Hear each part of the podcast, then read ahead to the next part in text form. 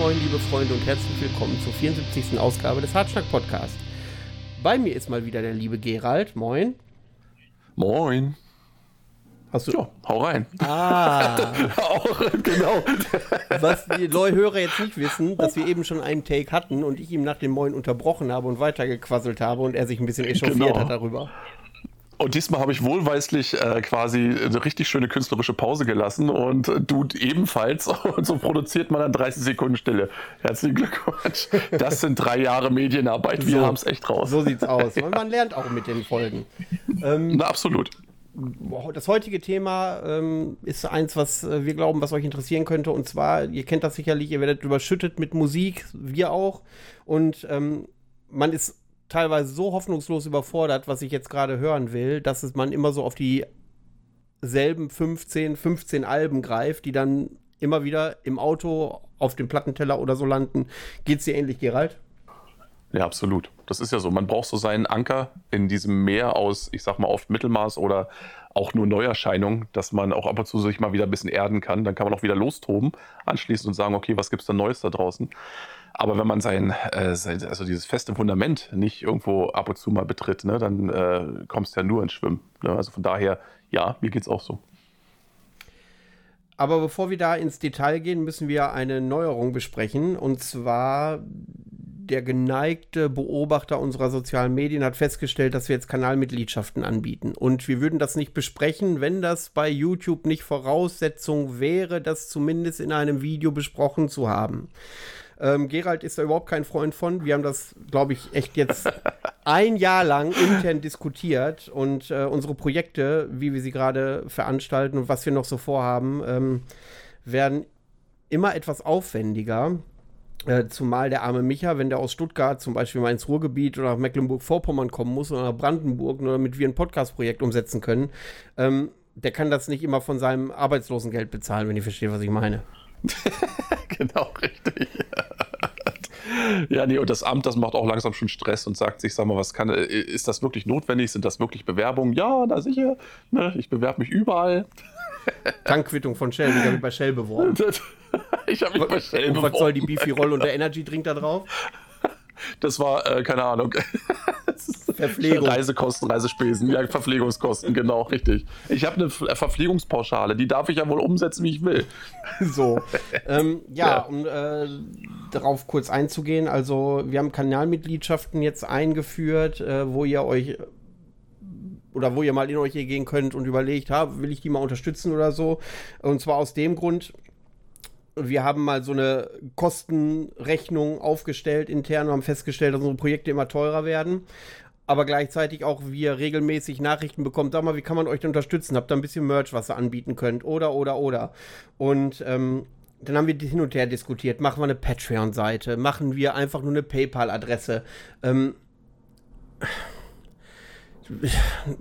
wir haben überall für und wider gefunden und äh, wir haben uns die Entscheidung wirklich nicht leicht gemacht. Wir haben ein Jahr diskutiert. Am Ende muss ich sagen, war ich die treibende Kraft. Gerald war komplett dagegen und Micha war immer so in der Mitte. Ähm, Ja. Wichtig war Der uns. Micha ist halt auch sehr bescheiden in den Sachen. Ne? Das ist ja genau der Punkt. Micha würde nie irgendwo hingehen und sagen, so hier, gib, gib, gib. Ne? Auf der anderen Seite ist er natürlich der Mann, der äh, oft genug eben tatsächlich die meisten ähm, ja, Spesen so gesehen anhäuft, weil er wirklich irgendwo sonst wohin fahren muss und das Equipment dann auch immer dabei hat. Und ja, ne, so saß er eben genauso wie wir alle da. Auf der einen Seite willst du niemanden, ich sag jetzt mal, irgendwie auspressen oder in irgendeiner Art von, ich sag jetzt mal, Bringschuld bringen. Ähm, auf der anderen Seite sind natürlich so ein paar wirtschaftliche Zwänge durchaus gegeben, deren Erleichterung uns auch helfen würde, natürlich. Klar, so sitzt man so ein bisschen zwischen den Stühlen. Ne?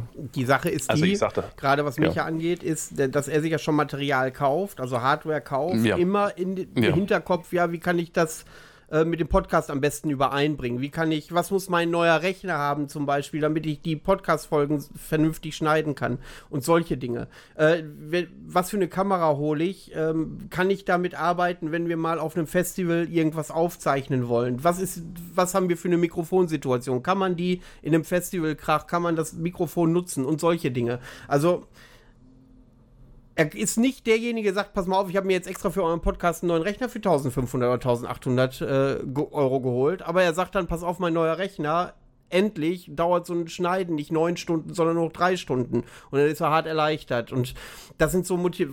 Und wir haben halt auch so ein bisschen so ein schlechtes Gewissen, außerdem ein paar Vaterinstinkte haben Gerald und ich uns schießt auch ein bisschen die Milch ein, wenn äh, Micha da vor uns steht. Ähm, ja. Und die Milch. Sehr schön. ähm, ja, das, das gibt aber auch bei Typen dann immer äußerst unschöne Bilder, wenn er das jetzt so mal zusammenfasst. Aber das Ding ist, du hast natürlich vollkommen recht. Ne? Also ähm, im Endeffekt, er, das, das, ist das, was ich vorhin meinte. Er hängt das nicht großartig an die Glocke. Er sagt bloß, dass er sich zum Beispiel Hardware zugelegt hat, die ihm den, zum Beispiel den Schneideprozess jetzt erleichtert, was uns unweigerlich, die wir nur keine Unmenschen sind, auch sofort irgendwo dazu bringt zu sagen, so, ah, also wenn die Möglichkeit da wäre, dass tatsächlich ihm da so ein bisschen, dass ihm da so ein bisschen Unterstützung angedienen lassen werden könnte, ist das ein Wort? Ich glaube nicht, ist das ein Satz?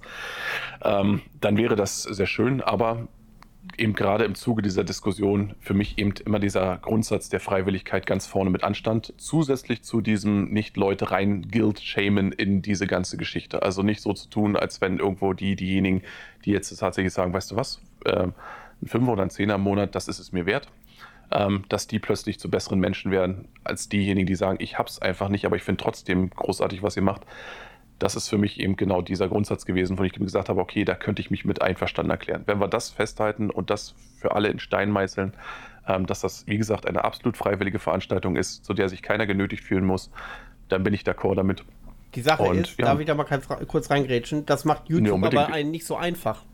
YouTube sagt, äh, wenn du sowas schon einführst, dann müssen die äh, Mitglieder des Kanals, also unsere Hartschnack-Supporter, einen Benefit davon haben. Jetzt habe ich natürlich zwei Benefits rausgesucht, ähm, die wirklich, ich hoffe zumindest, oder nee, sogar drei Benefits, die ich hoffe, wo die Leute, die uns nicht unterstützen, also nicht finanziell unterstützen, Zumal eine, eine, andere Sache, ich hätte ja auch nie gedacht, dass ich äh, diesen Schritt gehe und sage, okay, wäre schön, wenn ihr mal, äh, wenn ihr, äh, wenn, wenn ihr uns da unterstützt. Ich bin froh, wenn ihr den Podcast hört, so nach dem Motto. Aber anderes Thema. Und, und, und, ich möchte mich auch nie wieder durch 1000 Polaroids von dir durchführen müssen. so. Und, Unangenehm. Ja, kommt auch, wo wir schon kommt wieder. An, ne? Ja, kommt auf, wo wir wieder beim Thema Milch wären, aber das ist eine andere Sache. Ähm, da, dann haben wir ja. so, dass zum Beispiel, wenn jemand eine, im Chat, wenn wir einen Livestream machen, im Chat was schreibt, dann wird äh, seine Schrift farblich hervorgehoben. Oder äh, wir sollen auf den sozialen Medien die neuen Kanalmitglieder begrüßen. Das ist easy. Mache ich eine Story fertig, schreibe ich alle neuen Kanalmitglieder einmal im Monat auf, mache dann eine Insta-Story von, verlinke die und dann habe ich das äh, auch abgefrühstückt. Ähm, das ja. wusste ich auch nicht, als wir das einführen wollten, dass wir es debattiert haben, dass YouTube solche Voraussetzungen hat. Da gibt es dann zum Beispiel genau. so Sachen, Videos viel eher, mindestens 24 Stunden eher in, ähm, äh, sehen zu können und so weiter und so fort. Was für uns technisch natürlich jetzt nichts Schlimmes wäre, aber das ist dann wieder eine Benachteiligung der anderen gegenüber, die uns äh, nicht unterstützen wollen. Ähm, so. Und, das, Na, und ich wollte eh nur. Ja, nee, erzähl, entschuldige, ich wollte dich nicht unterbrechen. Ja, und ähm, eine Sache ist allerdings, ähm, wo wir auch hin und her diskutiert haben, ob das nicht ein zu starker Benefit ist, aber wir auch einen großen Mehrwert sehen, was auch die Veränderung und die Interaktion mit dem Podcast selbst, ähm, ja, was das, was das betrifft. Und zwar planen wir, wenn wir Gäste haben, äh, das in Zukunft bei den Kanalmitgliedern bekannt zu geben und dass sie uns dann Fragen stellen können, Bemerkungen stellen können zu dem Künstler selbst, die wir dann im Podcast mit einarbeiten. Das heißt, wenn wir, ich gehe mal zurück, wir haben äh, äh, Ulta als Gast. So, zwei, drei Wochen vorher würde ich, würd ich dann schreiben, pass auf, äh, äh Ulta ist da, habt ihr da Bock, äh, Fragen zu stellen oder habt ihr da Bock auf irgendeine Anmerkung oder so und dann versuchen wir das in den Podcast mit einzubringen. Ähm, das hat den Vorteil, das haben wir auch hin und her diskutiert, dass äh, eine Sicht auf den Künstler und äh, Fragen auf den Künstler einprasseln, an die Gerald und ich per se erstmal nicht denken. Ja, wir sind jetzt ja keine Universalgenies, die wirklich alle offenen Fragen ähm, im Gespräch ähm, ja, intuitiv, dass, dass sie dann aufblitzen und dass wir dann äh, dran denken. Und somit ist das eine Hilfe für uns. Das ist vielleicht spannend für euch und äh, könnte nee, eventuell den Podcast auch beleben das Ding ist ja auch, dass ich oft genug eben auch ähm, Beiträge, also Kommentare bekomme von Leuten, die ähm, diese Option jetzt nicht zwingend einfordern, mich aber wissen lassen, dass sie in Gesprächen beispielsweise zu gerne einfach mal dieses oder jenes eingeworfen hätten. Stimmt, die sich das einfach kommt gerne auch ganz oft bei mir. Warum hast du das denn nicht Richtig. gefragt? Richtig, richtig. Und das wäre vielleicht eine Option, die man hier quasi einfach voranstellen könnte. Ich, ihr wisst, äh, folgender Künstler, ähm, folgender äh, Szenemensch ist tatsächlich irgendwo auf dem Weg quasi in unsere heiligen Hallen. Ähm, was würde euch denn interessieren, was wir denjenigen fragen können? Was können wir an den weitergeben? Es muss nicht alles nur äh, die Lieblingsfarbe oder was für ein äh, Haustier er als Kind hatte sein, sondern es können genauso gut auch Sachen sein, die man vielleicht schon irgendwo auf der Seele brennen hatte, die vielleicht auch hier und da mal unbequem sind, wo man sagt so, okay, ähm, ich habe da mal einen Artikel gelesen von vor 15 Jahren, wie steht ihr heute dazu? Sowas in der Richtung. Ähm, denn wie gesagt, auch wir bereiten uns natürlich auf unsere Sendung vor, recherchieren entsprechend.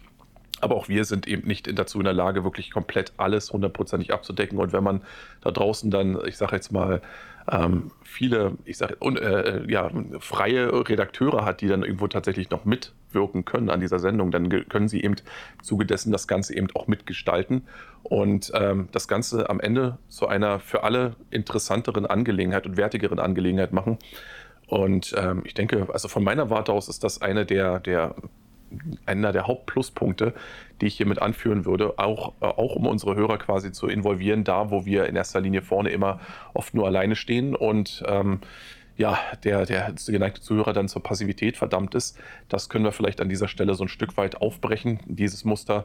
Und ja, das Ganze dementsprechend zu einer insgesamt besseren Angelegenheit für alle zu machen. Ne? Gerald war es besonders wichtig, zu, äh, äh, dass er sich zum Beispiel nicht verpflichtet fühlt, dann abliefern zu müssen. Also wir halten. Ja, das ist so ein Punkt, das, das, das muss ich relativieren, insofern, als dass ich, ähm, ich meine, diese Verpflichtung, das hatten wir vorhin auch drüber gesprochen, ja, aber die fühlst du ja genau, genauso. bevor du Wir da in ja- diesen Punkt gehst, das haben wir schon immer so gehabt, dass ich ja der, der, derjenige bin, der alle zwei Wochen unbedingt was raushauen will. Und du so- brauchst deinen Rahmen. Genau. Ja. Und äh, du bist derjenige, ja, ich habe jetzt was Geiles, jetzt hau ich es raus, so ungefähr, ohne irgendwie Genau. so ein Zeitfenster im Kopf zu haben. Und äh, eigentlich und ändert sich Wochen- und eigentlich ändert sich aus unserem Podcast ja nichts. Und vor allen Dingen, wenn wir uns das aufteilen, wird's, ist es ja überschaubarer für uns beide. Und wir, das ist das erste Jahr, wo wir ein bisschen vorbereitet sind, was die Gästestruktur angeht. Und wir hatten davor deutlichere Schwierigkeiten, Sendungen zu füllen. Ja, nee, das Ding ist ja, dass, ähm, ja, also ich glaube, diese, also ich glaube, es braucht tatsächlich einen gewissen Rahmen im Hinterkopf, den man haben sollte, dass man irgendwo seine Projekte irgendwo schon so ein bisschen beisammen hat. Aber in der Hinsicht unterscheiden wir uns eben, wir beide uns tatsächlich. Du bist jemand, der einen, einen, wirklich einen Rahmen im klassischen Sinne braucht. Das heißt also, diese Struktur, nächste Woche kommt das, in sechs Wochen kommt das. Damit habe ich das in meinem eigenen Kopf als quasi fertig geplant abgehakt kann ich mich um andere Dinge kümmern, während ich die Dinge gerne fließen lasse und sage, pass mal auf, wenn sich jetzt einfach ein Termin nicht ergeben hat, dann forciere ich das nicht, sondern sage, okay, dann machen wir es halt in drei Wochen, weil ich glaube, also weil ich persönlich nicht davon überzeugt bin, dass die Leute dann wirklich da zu Hause sitzen und sagen, ich möchte gerne etwas Halbgares alle zwei Wochen haben. Ähm, Hauptsache, ich habe du gerade irgendwas. sagen, dass wir das, das, das Nein, durch nein, nein, das will ich damit nicht sagen. nur halbgares Zeug rausgeplaudert wird? hier, Nein, eben nicht, aber die Gef Nein, nein, aber du siehst ja zum Beispiel, es hat ja einen Grund, warum wir zum Beispiel von einer auf zwei Wochen hochgegangen sind. Ne? Ja, sicher. Weil es eben da noch schwieriger wird, tatsächlich irgendwas von Wert zu produzieren. Und manchmal ist es halt so, dass äh, sich irgendwo ein Interviewtermin nicht ergibt und eine Alternative äh, schwerfällt. Und ich dann eben tatsächlich dieser Typ bin, der sagt, okay, dann lassen wir das ausfallen, bevor wir jetzt, jetzt irgendwie äh, das zusammenstückeln oder uns irgendwie da einen abkrampfen. Und du bist halt jemand, der sagt so, nee, pass mal auf, dann machen wir ja trotzdem was, das kriegen wir schon hin. Und aus dieser Kombination von äh, ja, Aktivismus und äh, geballtem Widerwillen, kommt halt das raus, was wir im Endeffekt irgendwo aufgebaut haben. Und ich denke, das ist eben doch wichtig, dass diese, dass diese besondere, besondere Mischung bleibt und dass ich mich dann ab und zu mal dazu ermutigt fühle, ähm, etwas striktere Regeln einzuhalten, während du vielleicht auf der anderen Seite hier und da mal daran erinnert wirst, dass wir hier tatsächlich nicht auf Lohnkarte arbeiten.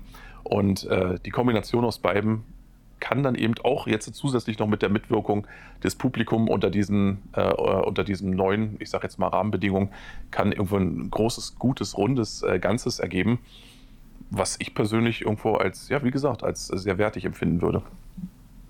Das glaube ich auch. Also Punkt. ich bin gespannt auf die ja. Fragen, die da kommen. Also ähm, wie ihr uns kennt, wollen wir wenig zensieren. Ähm, oder was heißt wenig? Eigentlich haben wir noch nie was zensiert, glaube ich. Ähm, Nö. Das werden wir auch mit euren Fragen dann nicht tun. Es sei denn, es geht natürlich es, zu hart unter die Gürtel, Gürtellinie. Da versuchen natürlich, Gerald natürlich, ist natürlich ein rhetorisches Genie und kann auch die schlimmste Beleidigung in ein Kompliment verwandeln. Aber ähm, nee, wir, ja, aber Man guckt natürlich schon so an nach so Sachen, wo, äh, also äh, solche Sachen wie, wo ist Rudis goldene Luga und sowas, das sind natürlich so Sachen, wo ich sage, okay, der, ob wir das jetzt zwingend mit reinbringen müssen, das, äh, da weißt du, das ist eine Scherzfrage. Klar, äh, muss nicht zwingend sein, es sei denn, du merkst zum Beispiel, dass dein Gegenüber aus irgendeinem Grund ins Drachengame involviert ist. Aber darüber hinaus geht es natürlich in erster Linie um äh, ernsthaft, ernst gemeinte Fragen an den Künstler, von denen wir das Gefühl haben, ah, ja, das hat dem jeweiligen Zuhörer tatsächlich schon seit Jahren unter den Nägeln gebrannt. Das müssen wir tatsächlich einfach mal raushauen. Ne? Und ich denke, na klar, wir werden da im Vorfeld, also das ist ja keine Zensur, wir reden ja eher von so einer, ähm, einer redaktionellen Vorauswahl. Ähm, aber schlussendlich, wie gesagt, können dabei immer noch Punkte und Fragen aufkommen, die, an die wir nicht gedacht hätten. Ähm, und ja, das, äh, diese Art von Unterstützung, die fänden wir halt, also die fände ich persönlich großartig und man hätte gleichzeitig eben auch als Zuhörer den Vorteil zu erkennen, ah, Siehst du? Na, ich wusste, ihr habt nicht dran gedacht, aber ich habe es gemacht und jetzt, äh, jetzt, muss er, jetzt muss er antworten. Jetzt bin ich gespannt. So, ne? Und ähm, ja, ich glaube, das könnte die Sache interessant gestalten. Gut. Dann lasst uns das Thema abhaken. Wir würden uns freuen, äh, wenn ihr euch das wenigstens mal anschaut und wenn euch, wenn er mal in euch geht und euch das überlegt. Ähm, wie gesagt, ihr habt keinen Nachteil, wenn ihr das nicht macht. Ähm, und äh, den einzigen Vorteil. außer deinen ewig werdenden Hass. Ja, außer, genau, jedem, den ich persönlich treffe und äh, der mir Hallo genau, sagt, da überprüfe ich erstmal, ob du bei den Kanalmitgliedern bist und wenn nicht, dann genau, gibt es direkt einen auf die mal Kontoauszug. so schicke ich Cousin. so. genau, ähm, gut, dann haben wir das Thema abgefrühstückt, äh, Gerald. Äh, Klassikeralben. Wann mhm. hast du so für dich äh, den Moment, wo du sagst, ich muss jetzt mal äh, was hören, was ich schon 300 Mal gehört habe? Ähm, also normalerweise ist es bei mir so, dass ich, äh, äh, also wir hatten ja vorher im Vorgespräch kurz angesprochen, dass äh, ich quasi gewisse Alben, also ich würde sagen so ein bis zwei Dutzend Alben, die gibt es in meiner Sammlung, die landen immer wieder auf dem Plattenteller, die habe ich teilweise schon seit 30 Jahren und die kram ich speziell dann hervor, wenn ich in eine Situation gebracht werde oder, eine, oder in eine Stimmung gebracht werde, die mich an die Zeit erinnert, an der ich dieses Album zum Beispiel äh, entdeckt habe für mich oder bis zum Erbrechen gehört habe oder in der es eine bestimmte Phase in meinem Leben begleitet hat und ähm, die ich dann einfach nochmal rekapitulieren will. Das ist für mich eigentlich quasi wie so, ein, wie so eine Art Audio-Foto-Album, das man dann äh, rauskramt, bloß dass eben die Bilder dann tatsächlich im Kopf entstehen, passend mit dem Soundtrack, den man sich dazu auflegt und ja, das ist, das können ganz unterschiedliche Punkte sein. Es können alte Fotos sein, tatsächlich mal alte Fotos sein, die man rauskramt. Es können, ähm, ja, zum Beispiel, es, kann auch die Jahreszeit sein. Natürlich, man hat irgendwo eine bestimmte Stimmung, man geht draußen spazieren und denkt sich auf einmal, das ist genauso wie damals, als ich da irgendwie unterwegs war. Oder man spürt das plötzlich in sich hochkommen. Ne? Auch so ein bestimmter Geruch in der Luft, keine Ahnung, gerade im Herbst zum Beispiel, wenn du dann irgendwo merkst, das ist so wie früher. Das, da da kommt es gerade so richtig in mir hoch und das meine ich jetzt nicht im Sinne von, uh, sondern eben, äh, hier, hier regt sich gerade was. Und äh, jetzt, jetzt versuche ich das zu komplettieren, diese Erinnerung, dieses nostalgische Gefühl zu komplettieren, indem ich dem Ganzen eben die passende Musik, die für mich gewohnte und, und äh, damit stets verbundene Musik dann noch eben dazulege. Und äh, das sind so diese besonderen Momente dann. Das ist eine Phase, ne? also ein Punkt. Und dann hast du natürlich, was ich auch vorhin auch schon angesprochen habe, eben diesen anderen Punkt, wo du sagst, weißt du was, ähm, und das hast du ja damals, also als wir uns, ich weiß gar nicht, vor einer Weile, vor ein paar Monaten unterhalten haben und du gemeint hast, also viel von dem neuen Zeug geht so ein, in so ein gleichförmiges weißes Rauschen bei mir über. Das sind so auch die Momente, wo ich dann sage, okay, gut, ähm, jetzt gucken wir erstmal zurück, was dann so vor 20, 25 Jahren irgendwo aktuell war und was mich da geflasht hat, bevor ich mich jetzt weiter mit dem Aktuellen beschäftigen kann.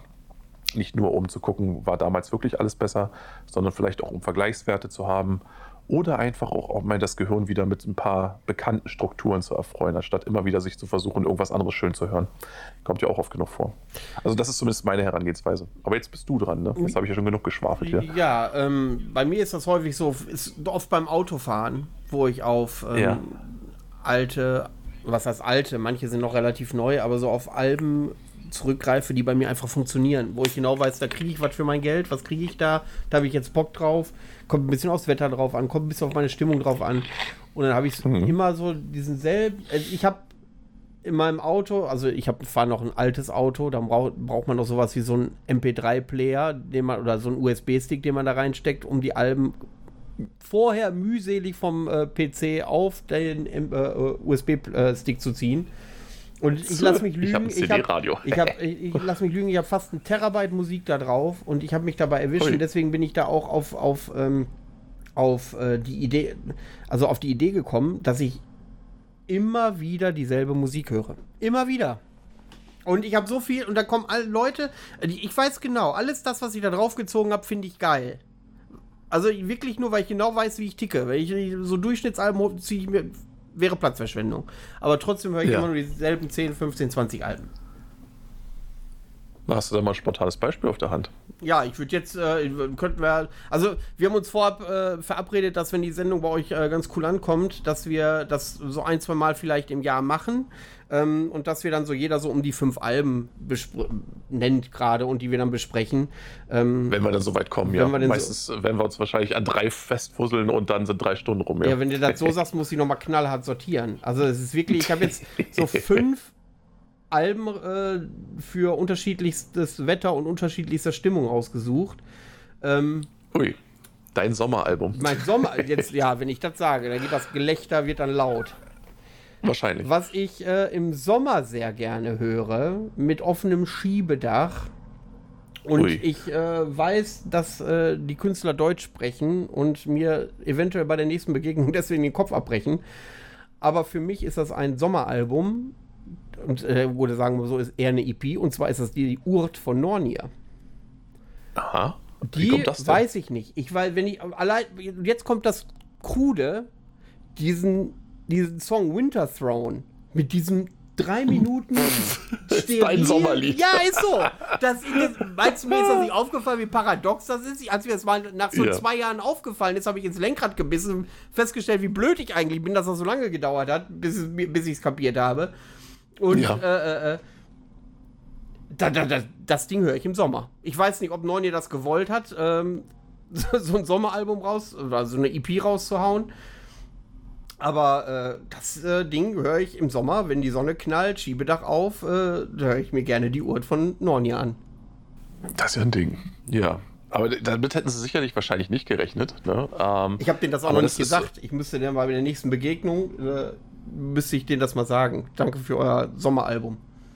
Am besten kurz in der Umbaupause, damit sie auch richtig in die Stimmung kommen, ne? in die hasserfüllte ja. Stimmung, richtig auf die Bühne zu gehen und sagen so, okay, uns wurde gerade gesagt, dass so eine dumme Sau unsere Musik im Sommer hört. Also jetzt geht's los hier.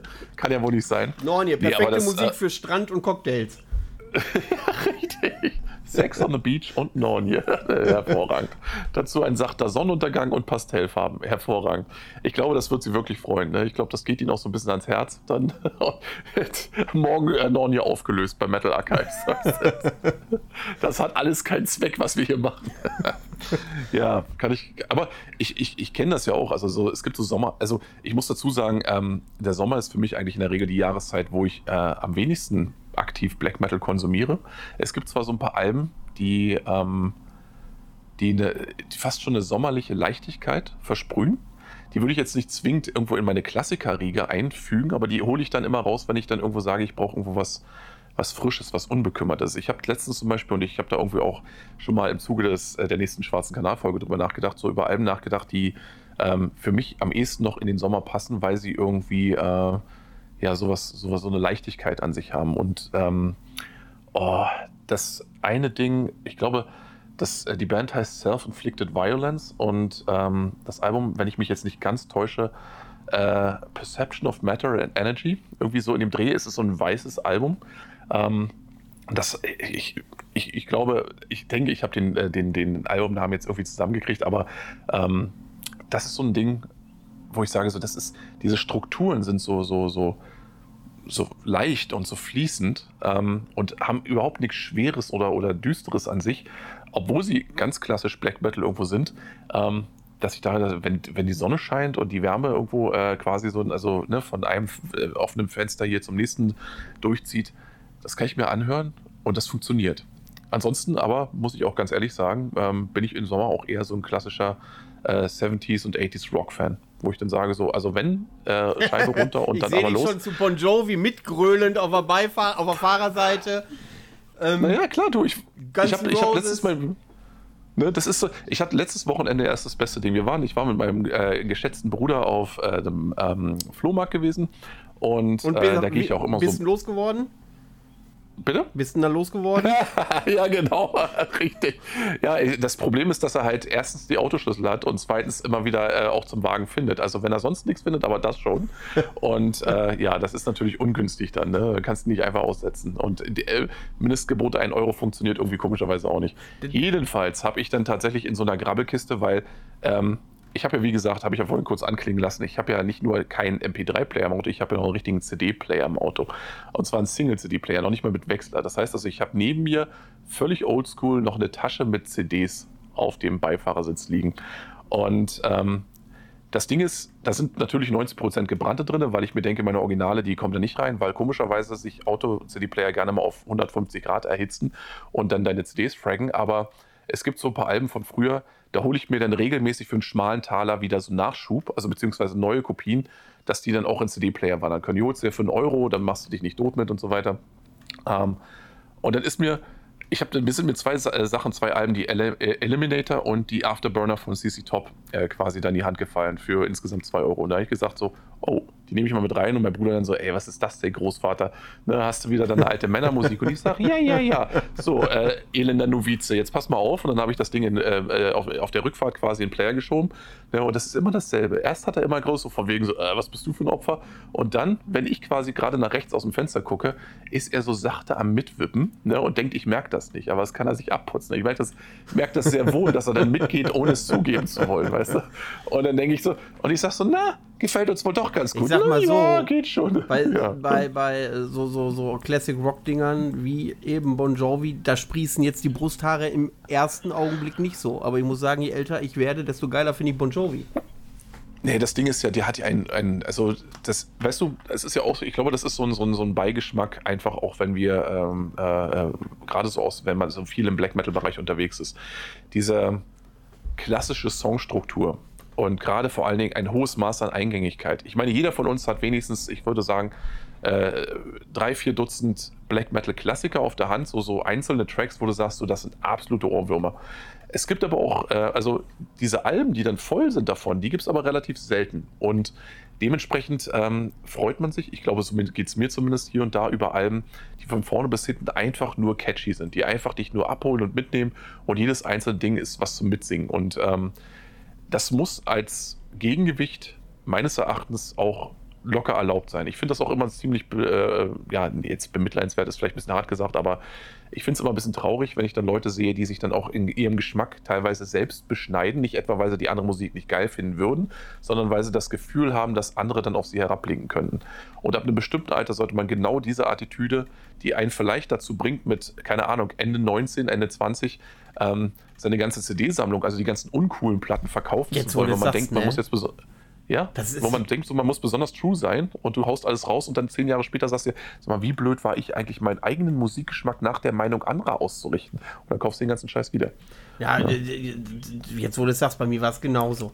Ähm, Sag ich ja. ähm, heute ist mir das scheißegal, aber früher äh, Ja. durfte ich etwas nicht cool finden, was ich ja trotzdem im Geheimen ja cool gefunden habe. Zum Beispiel Techno So. war damals so eine Anti-Musik, so Mitte der 90er, ne? Für so Ja. Metaller war Techno Anti-Musik. Ähm, heute stehe ich dazu, dass ich halt Goa ganz geil finde. Das wäre mir ja Mitte der 90er nicht über die Lippen gekommen. Oder das, ich bin ein riesiger Michael Jackson-Fan. Bis heute. Ja. Weil, gut, Ja. weil ich es als Kind war, wo ich sozialisiert wahrscheinlich und habe das dann nie so aus den Augen verloren, so, ne? Und ähm, Ja. es gab eine Zeit, äh, da hätte ich das nicht über die Lippen gekriegt. Ja, das ist genau der Punkt. Und das ist ja, glaube ich, auch diese Phase, in der man sich selbst so ein Stück weit findet, in der man selbst auch seine Position zum Beispiel innerhalb einer Szene erstmal irgendwo ähm, etablieren möchte, in der man auch so ein gewisses Standing irgendwo erstmal finden und äh, möchte und auch in dem Sinne auch auf eine bestimmte Art und Weise wahrgenommen werden will. Und ähm, da will man sich erstmal keine Blöße geben und äh, sich auch keine, keine äh, ich sag jetzt mal, keine, keine Kontroversen leisten, sondern denkt man sich, okay, das sind die Klassiker, da habe ich mich reingewühlt, die und die finde ich klasse, finde ich gut. Ähm, äh, darüber kann ich diskutieren und alles andere, das behalte ich hübsch für mich, selbst wenn ich es gut finde. Vielleicht verbiete ich es mir auch so ein ganz Stück weit selber, weil ich denke, ähm, du musst jetzt hart sein, weg mit dem Pussy-Scheiß. Aber das hatte ich ja quasi auch im letzten, ähm, im letzten äh, schwarzen Kanal auch schon mit angesprochen. Ähm, wenn du dann an so einen Punkt kommst, wenn du dann irgendwo merkst, dass selbst in deiner eigenen Szene Musiker unterwegs sind, die äh, es auch ein, offensichtlich eingängig mögen und, und melodisch mögen und, und gefühlvoll mögen, dann ist es nur so eine Sache, weißt du, da kriegst du quasi aus deinem eigenen Kreisen heraus so eine gewisse Absolution, die dir vielleicht von deinen Mitfreunden da draußen, von deinen Mitfans irgendwo gar nicht so richtig ausgestellt werden kann.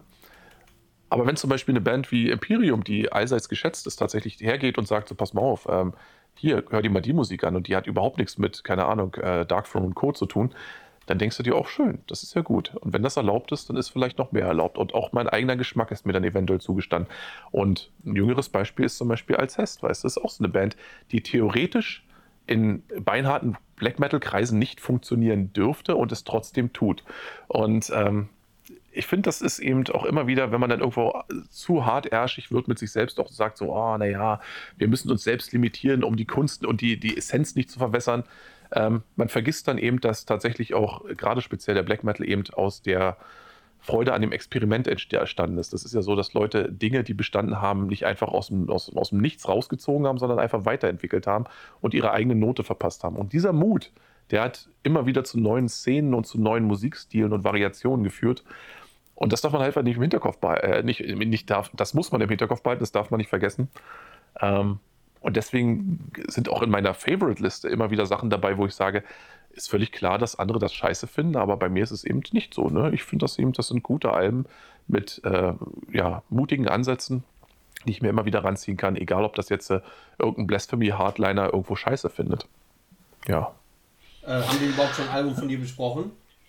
Äh, ich glaube nicht, du, oder? Ja, dann fang mal an. fang mal an, ja, das ist, das ist eine verdammt gute Frage. Verdammt gute Frage, weil ich, ähm, ja, keine Ahnung, ich habe hier meine Liste vor mir liegen. Ich glaube, äh, ja, also ich muss dazu sagen, ich weiß, ich habe das schon mal in einem Podcast damals irgendwo erwähnt. Es gab mal eine Zeit, ähm, als ich so Ende der 90er mich so ein bisschen in diese Black Metal-Blase reingefunden habe. Ähm, da hast du natürlich so, also für mich war das so, ich muss jetzt erstmal gucken, was da so los ist mit dieser kontroversen Szene, die auch immer so ein bisschen, wo alles immer auch so ein bisschen die Nase rümpft und sagt, aha, alles so braun und so, äh, so, so misanthropisch und so, und darfst du das überhaupt hören und so. Und ich dann so als, naja, ich habe mich damals in den 90ern in Brandenburg, da musstest du dich irgendwie positionieren und ich habe mich eher so nach links orientiert und dementsprechend waren gewisse Bands wie Bozum beispielsweise, aber eben auch zu dem Zeitpunkt Darkthrone noch irgendwie so gewisse rote Tücher, wo du dann gesagt hast, naja, ob du das darfst. Ne? Das, es gibt ja auch Leute, die haben tatsächlich auch gemeint, so Slayer höre ich nicht, weil ich wirklich Sorge habe, dass ich damit den Teufel beschwöre. Aber bei mir war es halt so, dass ich dann tatsächlich im Kopf hatte, wenn du das hörst und so weiter, dann gibst du sozusagen äh, einer Strömung Leine, äh, die nicht, die, die, das willst du einfach nicht. Ne? Da bist du ein böser Mensch, dann bist du irgendwo, keine Ahnung, du gehörst du zu denen, zu den, zu den anderen da, zu den, äh, die, die, da irgendwo, keine Ahnung, Leute verkloppen und Springerstiefel tragen. Ähm, dass da irgendwo sehr viel mehr noch hintersteckt und dass in gewisser Weise auch gewisse Sachen auch dämonisiert werden. Das war mir zu dem Zeitpunkt nicht klar. Na klar, du bist ein Teenager, was weißt du schon, ne? Na, jedenfalls hatte ich mich damals Ende der 90er schon so ein bisschen eben mit so den Klassikern, ähm, Transylvanian Hunger, Philosophen und so weiter beschäftigt und ähm, bin auch schon ein bisschen tiefer reingekrochen und habe mir auch so die ein oder andere noch kontroversere Band in Anführungsstrichen auch gegönnt und kam dann aber so Anfang der Nullerjahre da so ein bisschen raus aus dem Ding und sagte mir, okay, jetzt hast du das quasi gefunden und analysiert und äh, bist auch, wie du findest, hast du, auch die, hast du für dich auch diese Kontroverse aufgelöst und denkst, okay, damit kann ich leben, aber was kommt von jetzt an? Weil plötzlich war die Kontroverse in den Hintergrund gerückt und jetzt war das, was vorne und vorweg stand, war die Musik. So, und jetzt war für mich spannend eben, was kann diese Musik tatsächlich? Und da war ich schon so einen Moment desillusioniert, wo ich dachte, ich habe schon jeden Trick der Katze irgendwo gesehen. Und dann kam aber 2000, äh, wann war denn das? 2001 kam dann Nagelfast Virus West um die Ecke. Das hat mich zu dem Zeitpunkt äh, erwischt, als ich quasi gerade Schule fertig war und äh, zum Bund marschiert bin. Und da muss ich sagen, das war so ein Album, das hat mich jetzt in einer ganz bestimmten Phase getroffen. Das war, als wenn du plötzlich eine Erweckung nochmal hättest, so eine zweite Erweckung. Wo du zum ersten das erste Mal mitbekommen hast, Black Metal kann das sein, also so tief und atmosphärisch und voller Stimmung und, und ähm, ja, von, von so einer spirituellen Ebene. Und jetzt kommt dieses Album nochmal um die Ecke und bringt zu all dem noch eine ungeheure Brachialität und einen ungeheuren Mut mit, in seiner Art und Weise. Das, das war so wie von wegen so, als wenn sich da Leute nochmal wirklich hingesetzt hätten und gesagt hätten, das ist die Grundsubstanz und jetzt, äh, jetzt nehmen wir die als Ausgangspunkt, um nochmal was, um nochmal richtig neu, mutig in neue äh, Sphären vorzustoßen. Sphären des Chaos, Sphären der, der, der Aggressivität, der, der, ähm, dieser Kompromisslosigkeit und trotzdem aber auch immer wieder Kompromisse eingehen, gerade in ihrem Sound. Ne, das habe ich ja später erst mitbekommen, dass zum Beispiel Strondorf, der Vorgänger, eigentlich ein halbes Elektroalbum ist. Und ähm, das hat mich damals derartig gehockert, Virus West, dass ich gesagt habe: so, was ist denn hier los? Dieser Mut, dieses, dieses, diese Aufbruchsstimmung, die da so diesem Album innewohnt, krass. Und was ich später dann eben für mich erst auch noch im Nachgang begriffen habe, war eben, dass diese Band tatsächlich also das ist auch das, was mir bis heute Respekt abnötigt, tiefen Respekt, dass die nicht nur auf jedem ihrer ersten Alben, also auf jedem ihrer drei Vollalben sehr, sehr unterschiedlich klang und neue, äh, sich neue, neue Gebiete erschlossen hat, sondern auch einen Cut gemacht hat und Schluss gemacht hat, als sie offensichtlich der Meinung waren, na klar, Bandquerelen können auch ein Thema gewesen sein oder dass sie sich einfach nicht mehr verstanden haben. Aber für mich als Außenstehender hatte ich das Gefühl, die haben alles gesagt, was sie zu sagen hatten. Die haben jedes Feld beackert, was sie irgendwo äh, sich vorstellen konnten. Jetzt ist Schluss, jetzt gehen wir zu neuen Projekten. Wir verwässern das nicht, was wir haben. Wir versuchen da jetzt nicht noch mal dran rum zu verschlimmbessern. Das Optimum ist erreicht, zumindest was dieses, diese Band angeht. Zeit für was Neues. Und deswegen steht dieses Album immer noch als eine der Instanzen im, zum Thema deutscher Black Metal für mich, wo ich sage so, wow, kann ich mir immer wieder anhören. Sturm der Katharsis, ähm, äh, hier, äh, äh oh, Oh, der zweite. Siehst du, da fängt schon an mit den Titeln, ne? Ähm, ja, das äh, Teilgang Palästina und so weiter. Das sind so Dinger, wo ich denke so, oh, verdammte Scheiße, das ist so, so großartig, so, so, so wild und ungezügelt. Tja, klingt jetzt alles tierisch schwoblig, aber wenn ich jetzt zurückdenke, dann kommen mir immer wieder diese Dinger so in den Kopf. Ne? Ja, so mein, mein, mein erstes Beispiel quasi. Ja, und ähm, Jetzt da sind wir ja, Pause genau, ja, da sind wir, also, äh, jetzt habe ich gerade Faden verloren. Ähm, äh, aber übrigens, um das nochmal kurz mit anzumerken, vielleicht findest du den währenddessen wieder. Im selben Jahr erschien ja für mich auch noch ein weiterer Klassiker, der ebenso mutig und, und, und, und also so wagemutig war. Dornreichs Herr von welken Nächten. Der kam zum Beispiel auch 01. Und, ähm, oder die, die, das Album kam auch 01. Und das sind ja also was damals im deutschen Black Metal möglich war, also dieser, dieser, dieser, dieser, dieser Mut zur Weiterentwicklung bei gleichzeitiger Respektierung der Grundessenz, wenn du so willst, erstaunlich, wirklich erstaunlich. Und nichts davon war in so einem Bereich avantgardistisch, habe ich mich letztens auch erst noch mit einem Freund unterhalten drüber.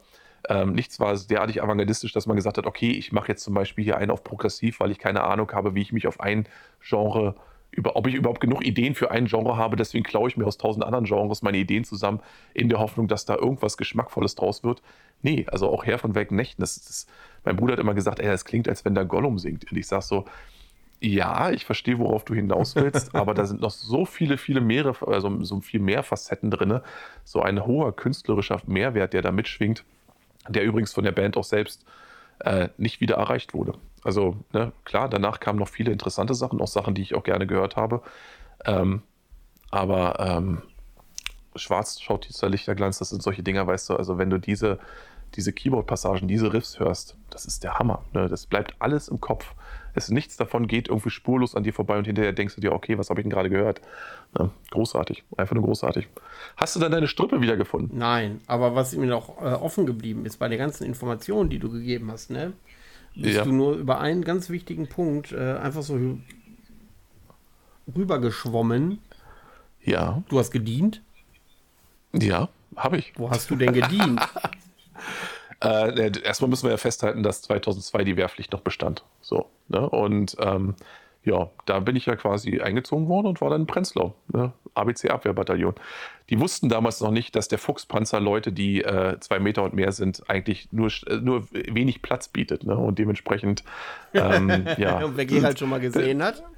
Nee, das, das, Ding, ja, das, das Ding, ja, eben drum. Ne? Und das Ding war noch eben. einen Meter kürzer, 2002. Nee, nee, nee, um Himmels Willen. Die haben das bei der Musterung schon gesehen. Ich weiß nicht, was die sich dabei gedacht haben. Ich hatte auch diese ganze ABC-Schutzkleidung, diese spezielle, die lag auch komplett original verschweißt. Sie haben mir original einen, einen maßangefertigten ABC-Schutzanzug hergestellt, sogenannten Overgarment.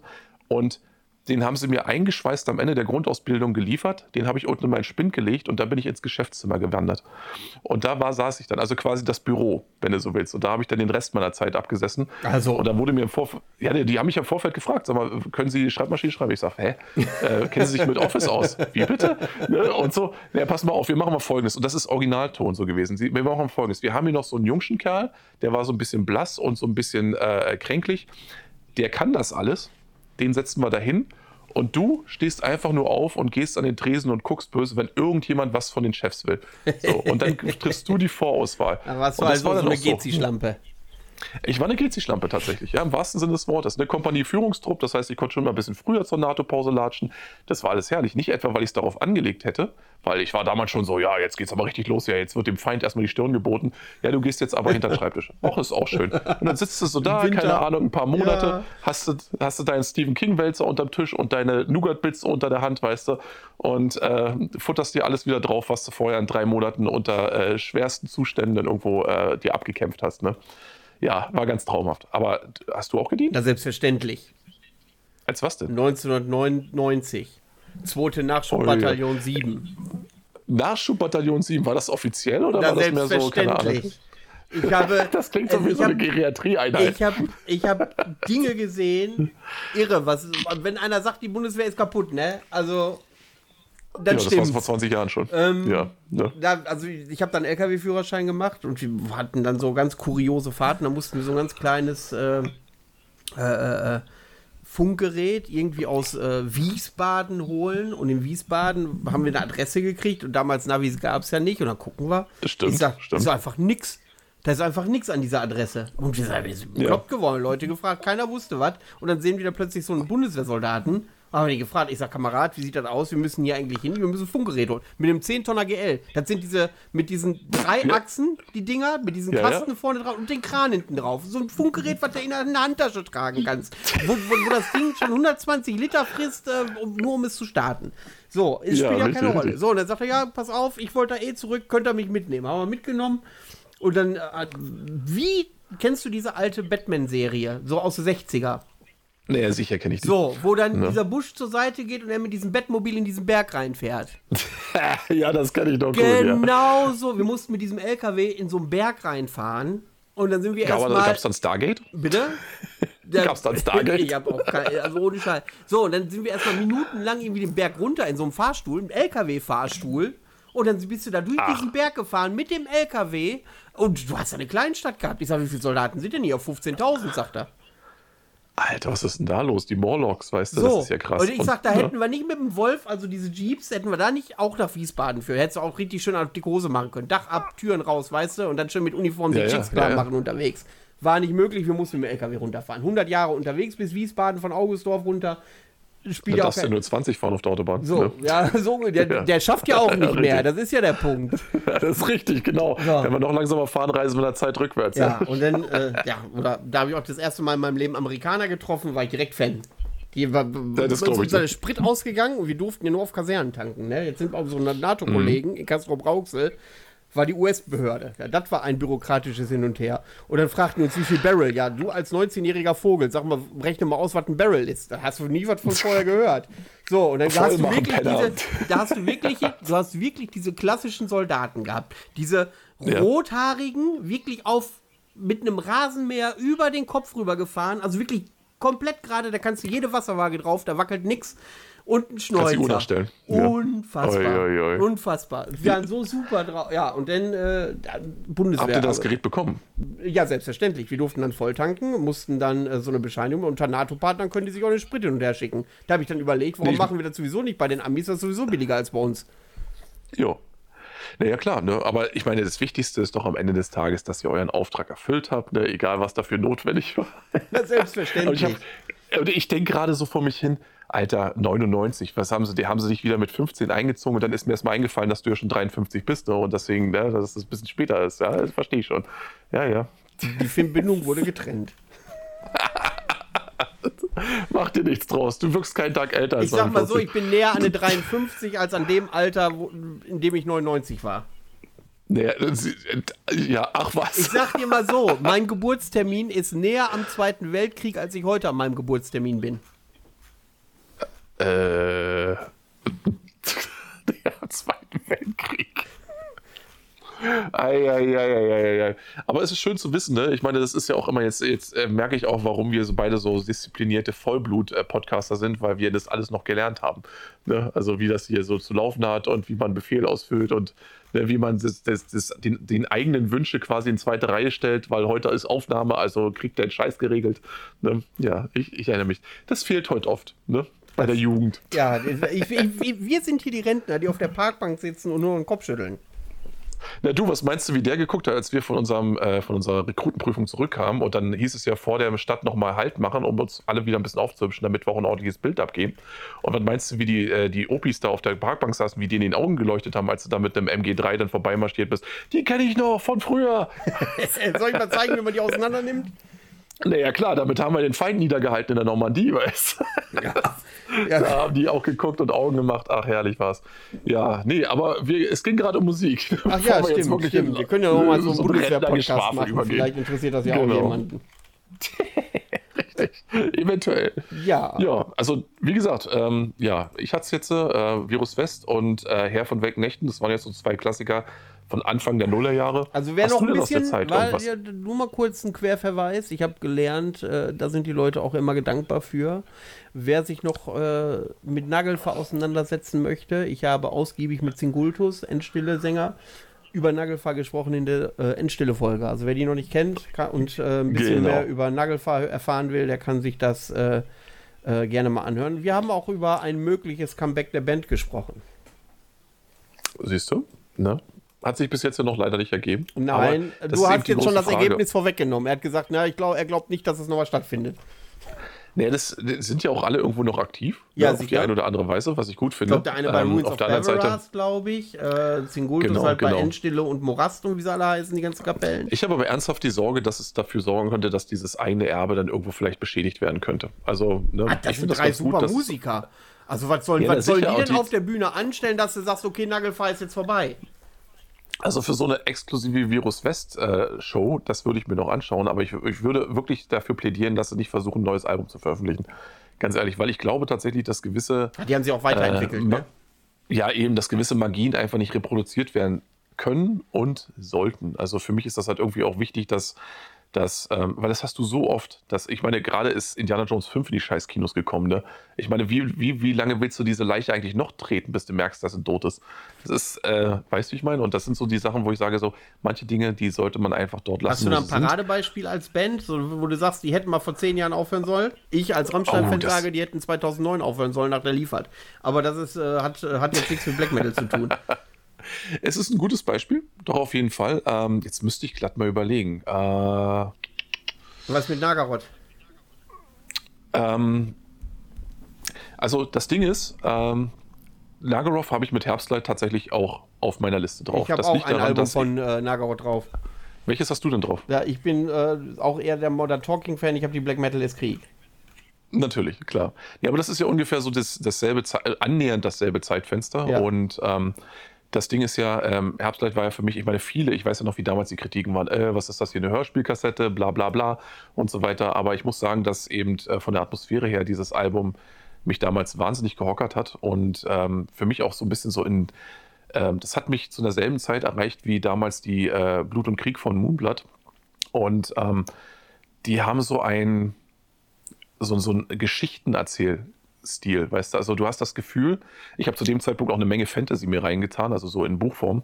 Ähm, du hast das Gefühl gehabt, dass die, diese Musik dich dann zusätzlich noch in so eine ganz bestimmte Zeit, in eine bestimmte Welt versetzen kann und einfach so deine Fantasie in gewisser Weise anregt. Also dieses, was viele dann eben zum Beispiel von frühen Manowar beispielsweise behaupten, dass die diese, diese Bilder von, von großen Schlachtengetümmeln und ähnliches vor deinem geistigen Auge zeichnen können, das waren so zwei Alben, die das für mich beispielsweise vollbracht haben, wo ich das Gefühl hatte, ja, hier wird eine Stimmung kreiert, die mich tatsächlich irgendwie an einen anderen Ort bringen kann. Ähm, und das nicht so auf so eine träumerisch schwelgische, schwelgerische Art und Weise, sondern einfach eben tatsächlich so, dass du das Gefühl hast, jetzt bist du wirklich drin in dem Ding. Und ähm, ja, was die Blut und Krieg, äh, Quatsch, Blut und Krieg nicht, ähm, was die Black Metal Krieg angeht, ähm, das ist ja das Ding, weißt du, äh, damit verbinde ich eben auch eine ganze Menge, weil das so ein, also so ein Album war, das war ja wie so eine Art Hitparade, wenn du so willst, genau. in Anführungsstrichen. Und du hast das viele Ding im Auto gehabt und viele Coversongs. Ja, genau, richtig. Und du hast die, wenn du die im Auto hattest und auf Festival gefahren bist. Auch ein Sommeralbum also, für mich. Ja, im Grunde hast du vollkommen recht. Es ist, es, man könnte es tatsächlich als Sommeralbum bezeichnen. Weil das Ding eben auch so viele äh, Far Beyond the Stars und so weiter, da sind solche Dinger drauf, weißt du, die, die, die knallen einfach und die gehen auch super gut ins Ohr. Und wenn du dann 3,8 im Ton hast, dann macht die ganze... auch super. Ja, zum Beispiel, genau. Ne? Und das macht einfach Laune. Und jeder kennt es und jeder kann es irgendwo äh, gediegen mitsummen. Ne? Und ähm, das muss er sich dann vielleicht auch so ein bisschen gefallen lassen, dass da irgendwo, ähm, das, ich glaube, das war auch das Talent der frühen Jahre ähm, tatsächlich dort, dass er das sehr gut komprimiert hat, was eben tatsächlich irgendwo, was, ich glaube, hier war einfach so dieser, dieser Wunsch, das Beste, was er irgendwo kannte, irgendwie zu, zu, auf eins, auf einen Nenner zusammenzubringen, der hat eben vielen Leuten auch geschmeckt, zusätzlich neben ihm. Ne? Und ähm, das ist eine Sache, da könnte man jetzt drüber äh, sich echauffieren, äh, so uninspiriert und so weiter. Ja, scheiß was draus. Ab und zu mal einfach so eine Art Reader's Digest der Black Metal-Szene auf die Beine zu stellen, wo man sagen, pass mal auf, das ist das Beste aus unserem Bereich. Ähm, hier komprimiert und in gewisser Weise frisch aufge äh, angereichert für euch. Das ist nichts also nichts generell Schlechtes. Wenn, wenn die Leute das mögen, wenn du das magst, dann ist das nichts Schlechtes. Weißt du, dann, dann musst du dir davon keinem reinquatschen lassen. Da sind wir ja wieder bei dem Thema, was wir am Anfang hatten, dass man sich bei solchen Sachen einfach nicht reinquatschen lassen sollte, sondern einfach für sich ehrlich sagen sollte, weißt du was, es ist völlig okay, dass mir das gefällt. Selbst wenn irgendein Arsch sagt, das ist cheesy oder abgefuckt oder uninspiriert oder äh, ewig gleich, Scheiß was drauf. Wenn es dir gefällt. Im Sommer brauche ich nicht mein Fenster aufmachen und muss dann die komplexesten äh, Melodiepassagen ja, erraten müssen wollen. Keine Ahnung. Das ist genau der Punkt. Richtig, richtig. Und das Ding ist eben, ähm, ja, aber um auch auf die, die Frage, die du dir gestellt hast, irgendwo zurückzukommen, ja, ich bin der Meinung, dass ähm, nach der äh, Rasluka Part 2 nicht mehr viel kam, das ich persönlich als besonders, ich sage jetzt mal, besonders, besonders ähm, analysewürdig äh, empfunden hätte.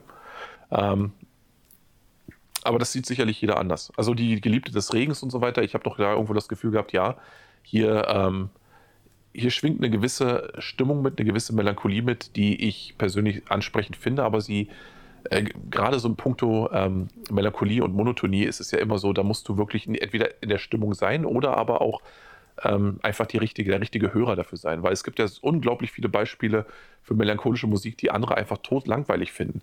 Den kannst du 10.000 äh, den kannst du 10.000 Tage erklären, warum das ein großartiges Album ist.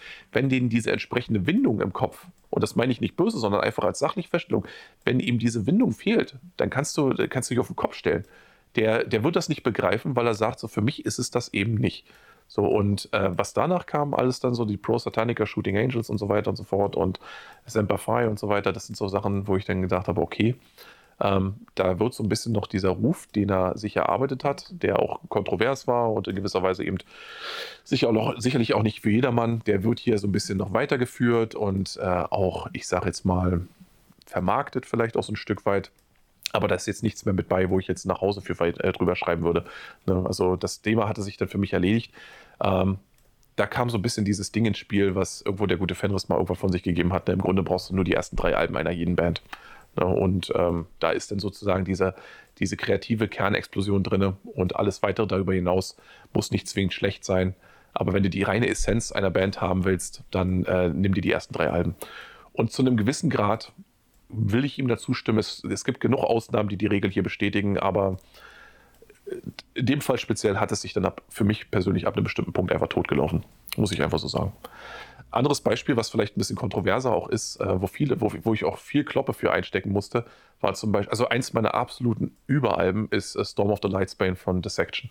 Das ist ein Album, das äh, für mich in sich selbst einfach perfekt ist. Da das ist aber nicht Song exklusiv. Also das höre ich überall. In jeder Liste wird das. Ja, ja, nee, klar, das, das meine ich auch nicht. Dieses Album, da können sich alle drauf äh, verständigen. Aber es gibt so viele Leute, die auch die reellen Chaos großartig finden und ich persönlich komme da einfach nicht dran. Egal wie du es drehst und wendest. Es kann auch sein, dass äh, die Storm einfach einen zu harten Eindruck oft.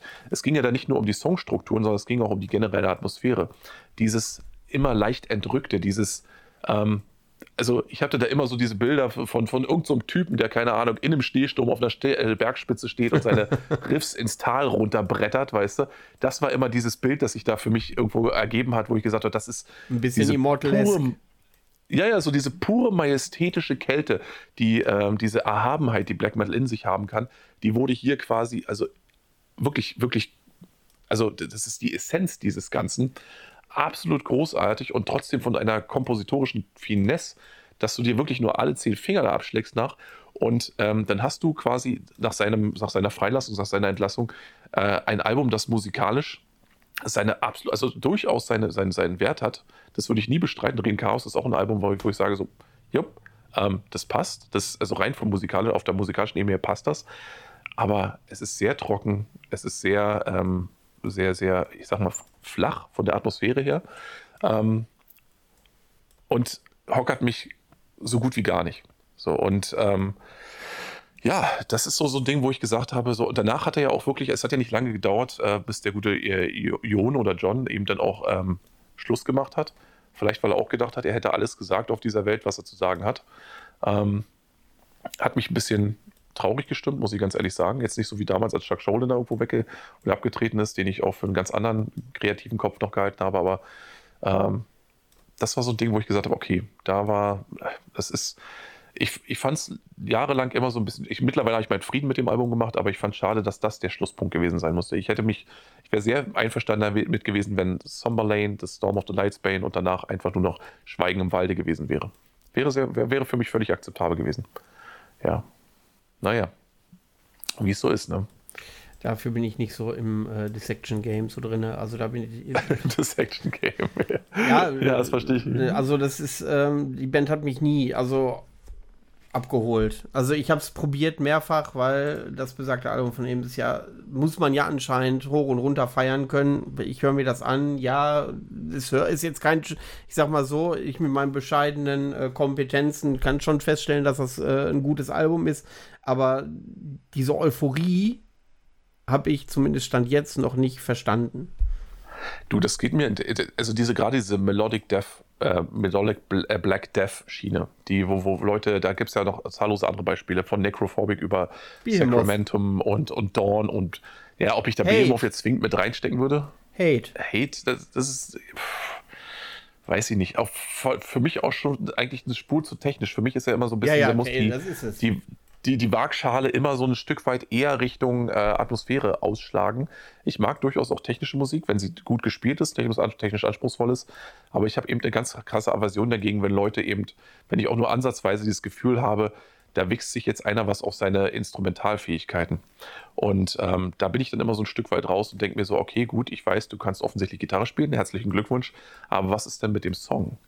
Kannst du vielleicht auch mal ein, denk mal einer an die Kinder. So, und äh, in dem Fall eben tatsächlich mal auch einer an die Zuhörer denken, weil ich finde das total, das ist auch gerade so im Tech-Dev-Bereich, weißt du, also rein objektiv kann ich die Leistung der dort äh, agierenden Musiker durchaus respektieren, aber ich frage mich immer, was hat das für einen Mehrwert für mich, der ich kein Musiker bin, der im Endeffekt einen guten Song hören will, der irgendwo seine Zeit mit, mit, äh, mit einer musikalischen Reise verbringen will, mit Escapism, mit dem Ausbruch aus dem Hier und Jetzt da jetzt mir ein Blatt rauszuholen. Aber ist, das, ist die Musik denn auch für dich geschrieben oder ist das so ein Ding so, er möchte gerne in die Annalen eingehen als einer der besten äh, Gitarristen, Drummer, Schlag mich tot, die es je gegeben hat?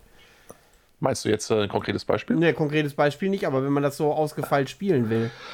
Ach so, ja, nee, das, also das ist eben genau der Punkt. Also ich persönlich, ähm, also ich, ich bin da wirklich ehrlich, ich, ich, ich, weiß, dass der wahrscheinlich der Musiker, also die jeweiligen Musiker, nehmen wir mal eine Band wie, keine Ahnung, Origin beispielsweise, die treten ja nicht an, um sozusagen Songwriting-Contest zu gewinnen, sondern die treten in erster Linie an, weil die Leute, die sie hören, ähm, eine gewisse Brachialität und einen gewisse, äh, gewissen technischen Anspruch einfach schätzen und, und nicht missen möchten. Aber für mich hat sich dieser, dieser spezielle Appeal, den das Ganze dann haben soll, nie ergeben, weil ich eben immer so mehr der Typ war, der nach Atmosphäre gegangen ist. Und wenn diese Atmosphäre fehlt, Beispiel ist zum Beispiel, letztens irgendwie habe ich ein bisschen kleinen Nostalgieabend gehabt und habe, ähm, ich weiß nicht, ob du die kennst, die meisten Leute kennen ja Death und zum Beispiel auch die Sound of Perseverance, ähm, aber es gab ja auch dieses Power Metal Album ähm, von Control Denied, The Fragile Art of Existence, das er mit einem, äh, mit so einem Power Metal Sänger quasi eingespielt hat, nach der Sound of Perseverance, so um dieselbe Zeit, kurz bevor er dann eben damals verstorben ist. Und das ist auch so ein Paradebeispiel von absoluter technischer Finesse kombiniert mit einer ungeheuren Eingängigkeit. Das heißt also, der Hörer wird nie im Regen stehen gelassen. Er kann hier und da in den Songs immer wieder erstaunt die Ohren und die Augen aufreißen und denken so, was für fantastische und exzellente Musiker. Und bam, kriegst du wieder einen Riff oder eine, eine Vocal-Line um die Ohren gehaut, wo du sagst so, scheiße, das Ding verfolgt mich jetzt die nächsten zwei Wochen. Und das ist eben diese Kombination, diese feine Gratwanderung, die gerade im technischen Bereich viele eben nicht geschissen kriegen. Die denken tatsächlich irgendwo, es geht alles nur darum, dass man jetzt zeigt, wie viele Beats per Minute man theoretisch hinbekommt. Vergisst du darüber hinaus aber den Hörer, beziehungsweise äh, den Metal-Fan, der will wirklich, also ich, meine persönliche Meinung ist, dass die aller, allerwenigsten sich wirklich mit einem Blatt Papier und einem Taschenrechner neben die Anlage setzen wollen, sondern ja. die meisten wollen tatsächlich, ne, nimm zum Beispiel hier äh, äh, Spirit Crusher von Dev. Die meisten Ne, die die äh, sitzen da und wippen gekonnt vor und zurück, wenn dann zum Beispiel diese, die ersten Passagen kommen. Aber sobald dieses Killer-Riff einsetzt, dann, dann, woll, dann sollen die Haare nur noch fliegen. Und das kann ich respektieren. Und das ist, glaube ich, eine Sache, die der gute Chuck Schuldiner damals eben auch immer im Hinterkopf hatte. So ein Stück weit, vielleicht hat er es auch selbst einfach gemocht, vielleicht hat er gewusst, was die Leute eben hören wollen und hat trotzdem aber nicht äh, mit seinen äh, äh technischen Fähigkeiten hinterm Berg halten wollen. Diese Gratwanderung, die hat er bis zur Perfektion gemeistert, muss ich immer wieder sagen. Es gibt nicht viele Beispiele, die ich im selben Atemzug nennen könnte. Ist bei Emperor zum Beispiel, wir haben vorhin kurz drüber gesprochen, ähm, hier äh, ähm, in der Nightside die, in der Nightside Eclipse, genau, oder auch die Anthems to the Welcome. Das sind so Sachen, wo ich sage, ja, ne, da hast du immer noch diese Gratwanderung, äh, eine, eine, sehr, sehr, also die Anthems ist so das letzte Werk, wo ich sage, okay, hier driftet schon langsam in Bereiche ab, wo ich sage, da verlierst du mich als Hörer. Und äh, bei spätestens bei der Prometheus war dann noch alles zu spät, wo ich gesagt habe, okay, gut, ich verstehe, was ihr hier machen wollt, ich verstehe, ihr seid versierte und gute Musiker, die ähm, nichts, also nicht viel halten von klassischen Songstrukturen, aber dann entschuldigt mich bitte, ich bin an diesem Punkt dann jetzt auch einfach raus. Ähm, wenn du allerdings zum Beispiel eben. Äh, War das ein ja, Fluch von Emperor damals? Weil Emperor wurde ja auch immer ein bisschen. Also, da haben wir, haben wir da nicht mal drüber gesprochen, dass Emperor so eine Band ist, die du nicht aktiv scheiße finden darfst? Ne? Das war doch auch mal Stimmt, so ein Thema, was wir mal aufgemacht haben. Ja, und, Richtig, Emperor genau. Wurde ja, dann da, ja. Ich sehe, wenn ich das sehe, wenn irgendwie Emperor bei Tageslicht auf Wacken stehen und die Leute davor stehen, weißt du, und die hauen dann äh, ein Curse Your All Man raus, weißt du, und du hast diese vertrackten Songstruktur und die Leute stehen da mit zusammengezogenen Auto Augenbrauen in der prallen Sonne und denken sich, wann kommt eigentlich das nächste Riff, zu dem ich abgehen kann. Ich bin aber du darfst Emperor sind anspruchsvoll. Emperor ist sozusagen, ne, das ist so die große Güteklasse des Black Metal, die alten ehrwürdigen Herren, da darfst du dich jetzt nicht hinstellen und sagen so, oh Mensch, du, das ist jetzt aber nichts für mich. Dann bist du musikalisch einfach wieder nicht besonders gebildet. Dann bist du halt ein kleiner Proletarier. Und ähm, oh, ja. das ist so ein Ding, es, da, da spielt diese Band so ein Stück weit für mich rein. Wie gesagt, ich bin der allerletzte, der irgendwo behaupten würde, ähm, dass, die, ähm, dass die es nicht können, wenn die wollten. Das heißt, die können. Also, ne, I am the Black Wizard oder eben ähm, hier die äh, ähm, hier als Vater und dann auch äh, die Oath bei, ähm, also dieses, dieses Intro-Eröffnungsstück bei, ähm, die, bei der Anthems, das sind ja Dinge, die, die präsentieren ja genau das. Du hast auf der einen Seite diese progressive Schiene, auf der anderen Seite diese mega eingängigen Riffs. Ähm, die können, wenn sie wollen. Sie wollen auch einfach auch oft einfach nicht. Und ich will dann auch nicht mehr zuhören, tatsächlich. Das, ich denke, damit können sie sich aber sehr gut anfreunden, weil ähm, ihr Stäbchen sollten so lange im Trocknen haben. Bin ich mir ziemlich sicher. Ja, dann komme ja. ich mal zu meinem nächsten Album, weil das ja musikalisch, ja, musikalisch in äh, eine ähnliche Richtung geht. Jetzt werde ich wieder gesteinigt. Ähm, wir dürfen nicht vergessen, da liegen drei Jahre zwischen, ja. Also deswegen möchte ich das nicht auf eine Stufe stellen. Aber, und das ist so ein Ding, wie du das eben mit äh, Dornreich und Nagelfahr hattest, ist das bei mir äh, mit der Ins from Darkness Triumphin von Demo Borgia. Ähm, mhm. Die kriege ich einfach nicht tot gehört. Und ähm,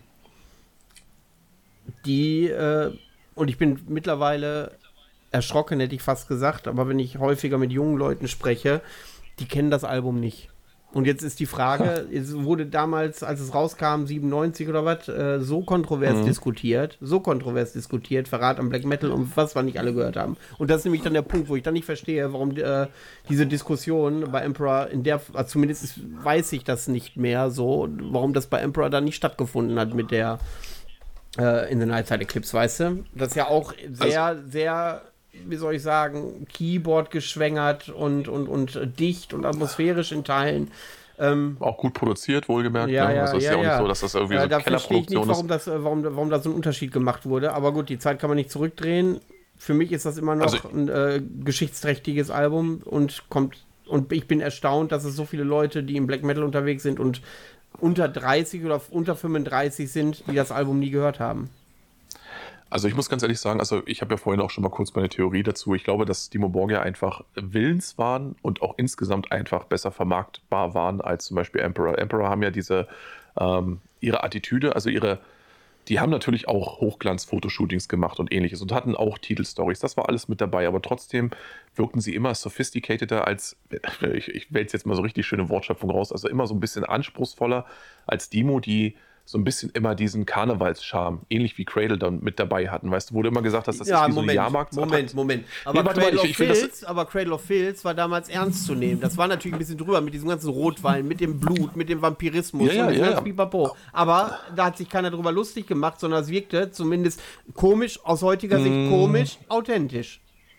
Ja, das Ding ist, ähm, also diese Authentizität, ähm, die ist ja, also ich glaube mich zu erinnern, damals in der Zeit, dass äh, Cradle und äh, Dimo immer in einem Atemzug genannt wurden, als die Bands, die man nicht hören darf, wenn man Black Metal ernsthaft nehmen oder ernst nehmen möchte. Okay. Und ähm, ja, ja, also ist, wenn du heutzutage fragst, dann wirst du niemanden finden, der irgendwo die ersten zwei, drei ähm, Cradle-Alben ernsthaft scheiße findet. Der sagt so, weißt du was, das ist kein Black Metal, das ist halt einfach nur Mummenschanz.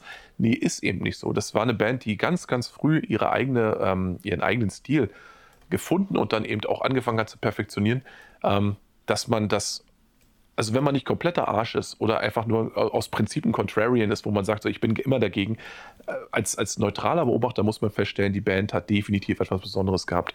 All das, was dann darum, darunter rum ähm, gesponnen wurde. Ich weiß nicht, und das gilt auch für Dimo Borgia, ob sie sich einfach ähm, gesagt haben, weißt du was, es gibt keine schlechte Werbung. Wir greifen das so ein Stück weit auf. Es trägt uns ja auch diese Welle. Mal gucken, wo sie uns hinträgt.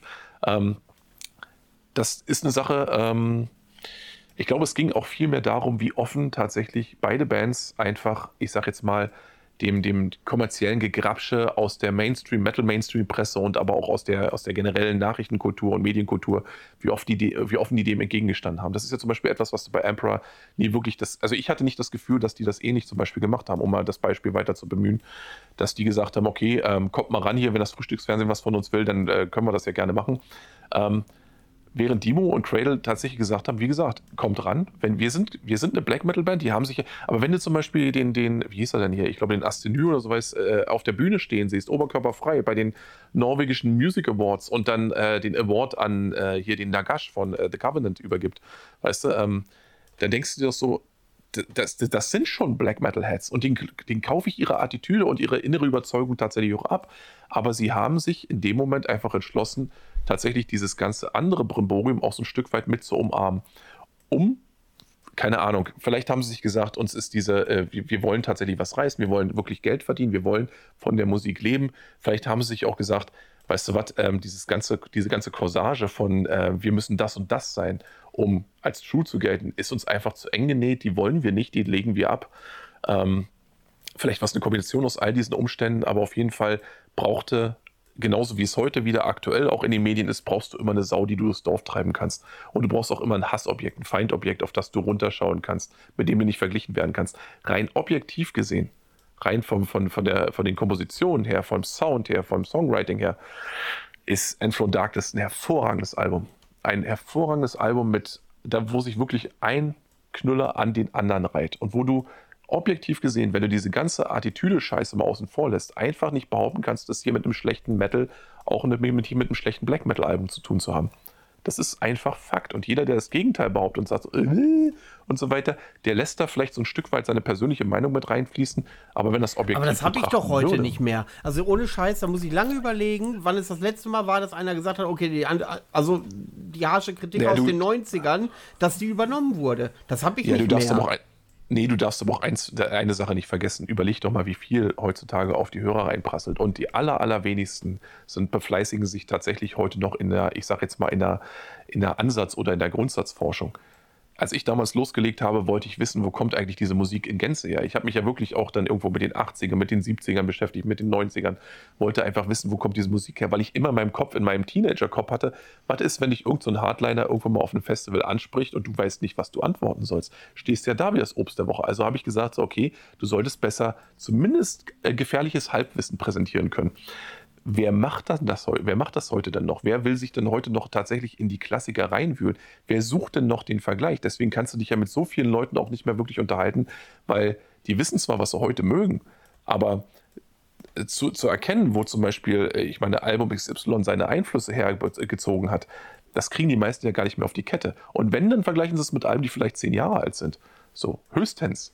Aber dieses, diese Tiefenforschung, einfach so die, die Basics zu lernen, ich glaube, das ist eine Verlo das war schon damals, vor 20, 25 Jahren, war das schon nichts, was irgendwie jeder gemacht hat. Und deswegen haben auch viele, so, da würde ich mich mit einschließen, eigentlich immer mit so einer gewissen Abscheu auf Quereinsteiger geguckt, die gestern noch normal waren und heute mit Bandshirt rumgelaufen sind weil ich wusste, die, wenn ich die ein bisschen was frage, dann würden, werden mich antworten können. Und dann würde jetzt manch einer sagen, ey, welchem Anspruch gehst du eigentlich an die Leute ran und meinst du, die müssten irgendwas wissen? Ja, ganz einfach. Wenn du tatsächlich dich in der Musik bewegst und so weiter, glaube ich, dass eine gewisse Gewertschätzung einfach auch davon herkommt oder daherkommt, dass man weiß, okay, wie ist dieses, wie, wie sind die Dinge hier zusammengekommen? Nicht einfach nur Musik als das Endprodukt zu verstehen, sondern eben auch als in seinen Bestandteilen, in der Attitüde, in den Musikern, in, der, in, in, dem Entstehungsprozess zu begreifen und dann eine ganz andere eigene Wertigkeit daraus zu ziehen. Das ist ja eben das, was zum Beispiel heutzutage auch dafür sorgt, dass viele Sachen einfach schon sang- und klanglos untergehen. Das würdest immer du, und immer wieder. Würdest du, äh, ich will das mal gerade für mich abklopfen, für mich persönlich, ja. würdest du einem jungen Menschen empfehlen, wenn du dich auf Black Metal einlassen willst, hör dir unbedingt die Enthroned Darkest Triumphant mal an. Oder sagst du, okay, ist nett, wenn du es kennst, ist aber jetzt kein Ding, äh, so, so, so, so Must-Have quasi. Also ich bin ganz ehrlich, ich habe ähm, ich ja, wie gesagt, auch im Vorfeld dieser Sendung habe ich ja so ein bisschen überlegt, okay, welche Alben würden, mich, würden für mich als Klassiker gelten. Und ich sage dir so, wie es ist. Die Bandbreite ist relativ breit und dementsprechend würde ich wahrscheinlich 10 CDs zusammenstellen die würden auch die End von Darkness beinhalten, um sie als weitere Facette dieser Szene eben einfach auch erkenntlich zu machen oder erkenn, äh, erkennbar zu machen. Und dann würde ich diesen Stapel nehmen und sagen, so, das ist Black Metal. Und da ist dann die Philosophin ebenso drin wie die Transylvanian Hunger, ebenso wie die Storm of the Lightsbane, ebenso wie In the Nightside Eclipse, ebenso wie Virus West, ebenso wie Herr von Wecken Nächten oder eben auch neuere Sachen wie zum Beispiel Hoagast oder die äh, Le Voyage de l'Âme von Alceste. Das hier ist Black Metal. Hör dir das an, bilde dir deine eigene Meinung, begreif das, diese Szene als ihr Ganzes und nicht etwa nur als äh, Schrammel Black Metal mit schwarz-weiß kopiertem Cover. Und dann, wenn du dir diese Meinung gemacht hast, von dieser Basis ausgehend, tritt deine eigene Reise an. So, dann hast du aber auch wirklich einfach mal im Ganzen irgendwo begriffen, okay, oder ahnst zumindest, welche wie viele Facetten dieses ganze Ding mit sich bringen kann. Und dann kannst du eben von dich auch entscheiden, okay, was ist denn die Facette, die mich am meisten anspricht? Ist es die Atmosphäre? Ist es äh, Panzer Division Marduk-Geballer? Sowas in der Art, wo, wo, wo will ich mich hin orientieren? Ne? Und das wäre das, was ich machen würde. Ich würde normalerweise, ähm, ich würde auch gar nicht mich dahin hinsetzen und denjenigen irgendwie angelotzen und sagen so, na, na, schon geil oder na, na, sondern ich würde wirklich sagen, würde wirklich sagen, so, pass mal auf hier, dieser Stapel, den gebe ich dir mit. Ich habe gemerkt, du hast Interesse an der Materie. Ähm, keine Ahnung, schließ dich mal ein Wochenende ein, nimm dir ein gutes Buch zur Hand oder mach es einfach nur so, äh, mach dir, kork dir ein Weinchen oder ein Bier auf oder weiß der Geier was und dann ziehst dir rein. Und wenn wir, wenn du danach wiederkommst und sagst, das war interessant, das war wirklich interessant und ich glaube, ich glaube, wir sind hier auf der Spur von irgendwas, dann unterhalten wir uns weiter. Wenn du sagst, oh, schönen Dank, das war aber ziemlicher Bullshit, dann weißt du ohnehin, okay, gut. Nee, dann, dann war es den Versuch wert. Ne? Aber da bin ich eben auch so ein bisschen, da kommt dann immer so, so ein bisschen der Pädagoge in mir durch, wo ich dann sage so, ähm, ich muss dich nicht in irgendeine Richtung schieben. Ich muss dir nur zeigen, was es da draußen gibt und den Rest machst du schon selber. Weißt du? Mhm. Und ähm, ja, da gibt es eben so, also das, das, das macht ja die Szene oder vor allen Dingen diese Musikkultur auch aus, dass sie so unendlich facettenreich ist. Weißt du, da hast du ja wirklich für jeden Geschmack was dabei und trotzdem kannst von der Attitüde her immer ein, ein ja, also es ist immer diese, diese Abkehr von, vom, vom, von der Welt, diese Abkehr von dem Hier und Jetzt, vom Zeitgeist und so weiter. Das hat immer irgendwas Atavistisches an sich. Es hat immer so dieses, ähm, ihr steht da draußen und wir sind hier drin und wir wollen mit euch da draußen eigentlich nur so wenig es geht zu tun haben. Ähm, das ist das, was eben auch fasziniert und was, glaube ich, auch den meisten Veröffentlichungen aus dem Bereich, egal welcher Couleur, tatsächlich auch immer so unterschwellig bei, beischwingt oder was da so mitschwingt, weißt du? Ja.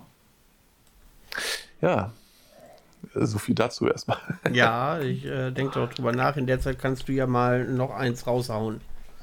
Noch eins raushauen? Ja. Ähm, also ich habe jetzt ja, eins, ich... zwei, drei Stück mit der Black Metal ist Krieg von Nagaroth. Ich bin jetzt nicht näher drauf eingegangen, aber du hast halt Nagaroth jetzt äh, ordentlich besprochen. Ähm, ja. Also ich glaube, ein Album, was, ähm, also wir haben ja auch dann wirklich darüber gesprochen, also die, die, die Prämisse dieser Folge war ja auch im Endeffekt äh, Alben mit einer gewissen Nachwirkung. Also ähm, Dinge, die einem dann wirklich für eine Zeit lang beschäftigt gehalten haben. Und ich muss wirklich sagen, dass eins dieser Alben, die das immer noch tun, auch wenn sie nicht irgendwie als, als Klassiker per se gelten, ist ähm, die Hoher Gast von äh, Luna Aurora. Das hängt damit zusammen, dass das um die äh, Zeit herum entstanden ist, als, äh, als meine Tochter entstanden ist quasi. Und ähm, äh, da war also ich auch bei Geburtstermin oder als deine nein, Tochter nein, nein, gestanden das, ist, in, äh, so wie ich mir das gerade vorstelle, wie du das meinen könntest? naja, so, so ist es sicherlich. Ja, genau, ich habe das aufgelegt im Kreissaal. Ich dachte mir, hör mal da rein, voll geiles Album. So. nee, nee.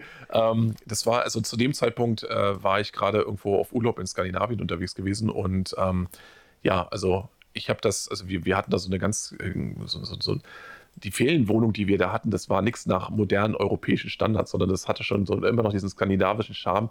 Äh, Türsimshöhe, ich würde sagen 1,70, Deckenhöhe 1,90. Das kannst du dir vorstellen, dass ich da wie so ein Grubenkind zwei Wochen lang durch dieses Gemäuer ge geschlichen bin und mir den Kopf schon am ersten Abend matschig gekloppt habe. Ähm, aber die Fenster waren so niedrig, also wenn draußen die Elche vorbei sind, das sind sie teilweise wirklich, dann standen die wirklich mit ihrem riesigen Kopf da vorm Fenster und du hast immer nur gedacht, so, alles klar, ich komme mich jetzt so ein bisschen vor wie an so einem Velociraptor-Käfig, wenn der jetzt frei dreht, ne, das Mistvieh da draußen, dann, dann war es das für mich.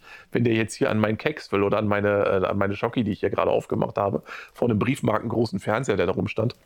Naja, jedenfalls äh, bin ich viel unterwegs gewesen. Das Schöne an dieser Gegend ist ja, dass du quasi nur zwei Schritte in den Wald rein tust und hast, wie gesagt, das Gefühl, da war noch nie einer was. Und äh, da war noch nie einer. Und ähm, ich wusste zu dem Zeitpunkt noch nicht, dass das damals eben auch, äh, ja, mit meinem zukünftigen Position oder meiner zukünftigen, äh, ich sag mal, Funktion als Vater dann damit einher, dass das quasi das, das, das, das, der Vorspann ist dazu, der akustische Vorspann. Ähm, aber es gibt ja diesen einen Song da, also ich glaube, das könnte vielleicht auch so, so, der Beginn dieser ersten, dieses ersten Mals, wo man sich dann irgendwo im Leben versucht, selbst zu verorten.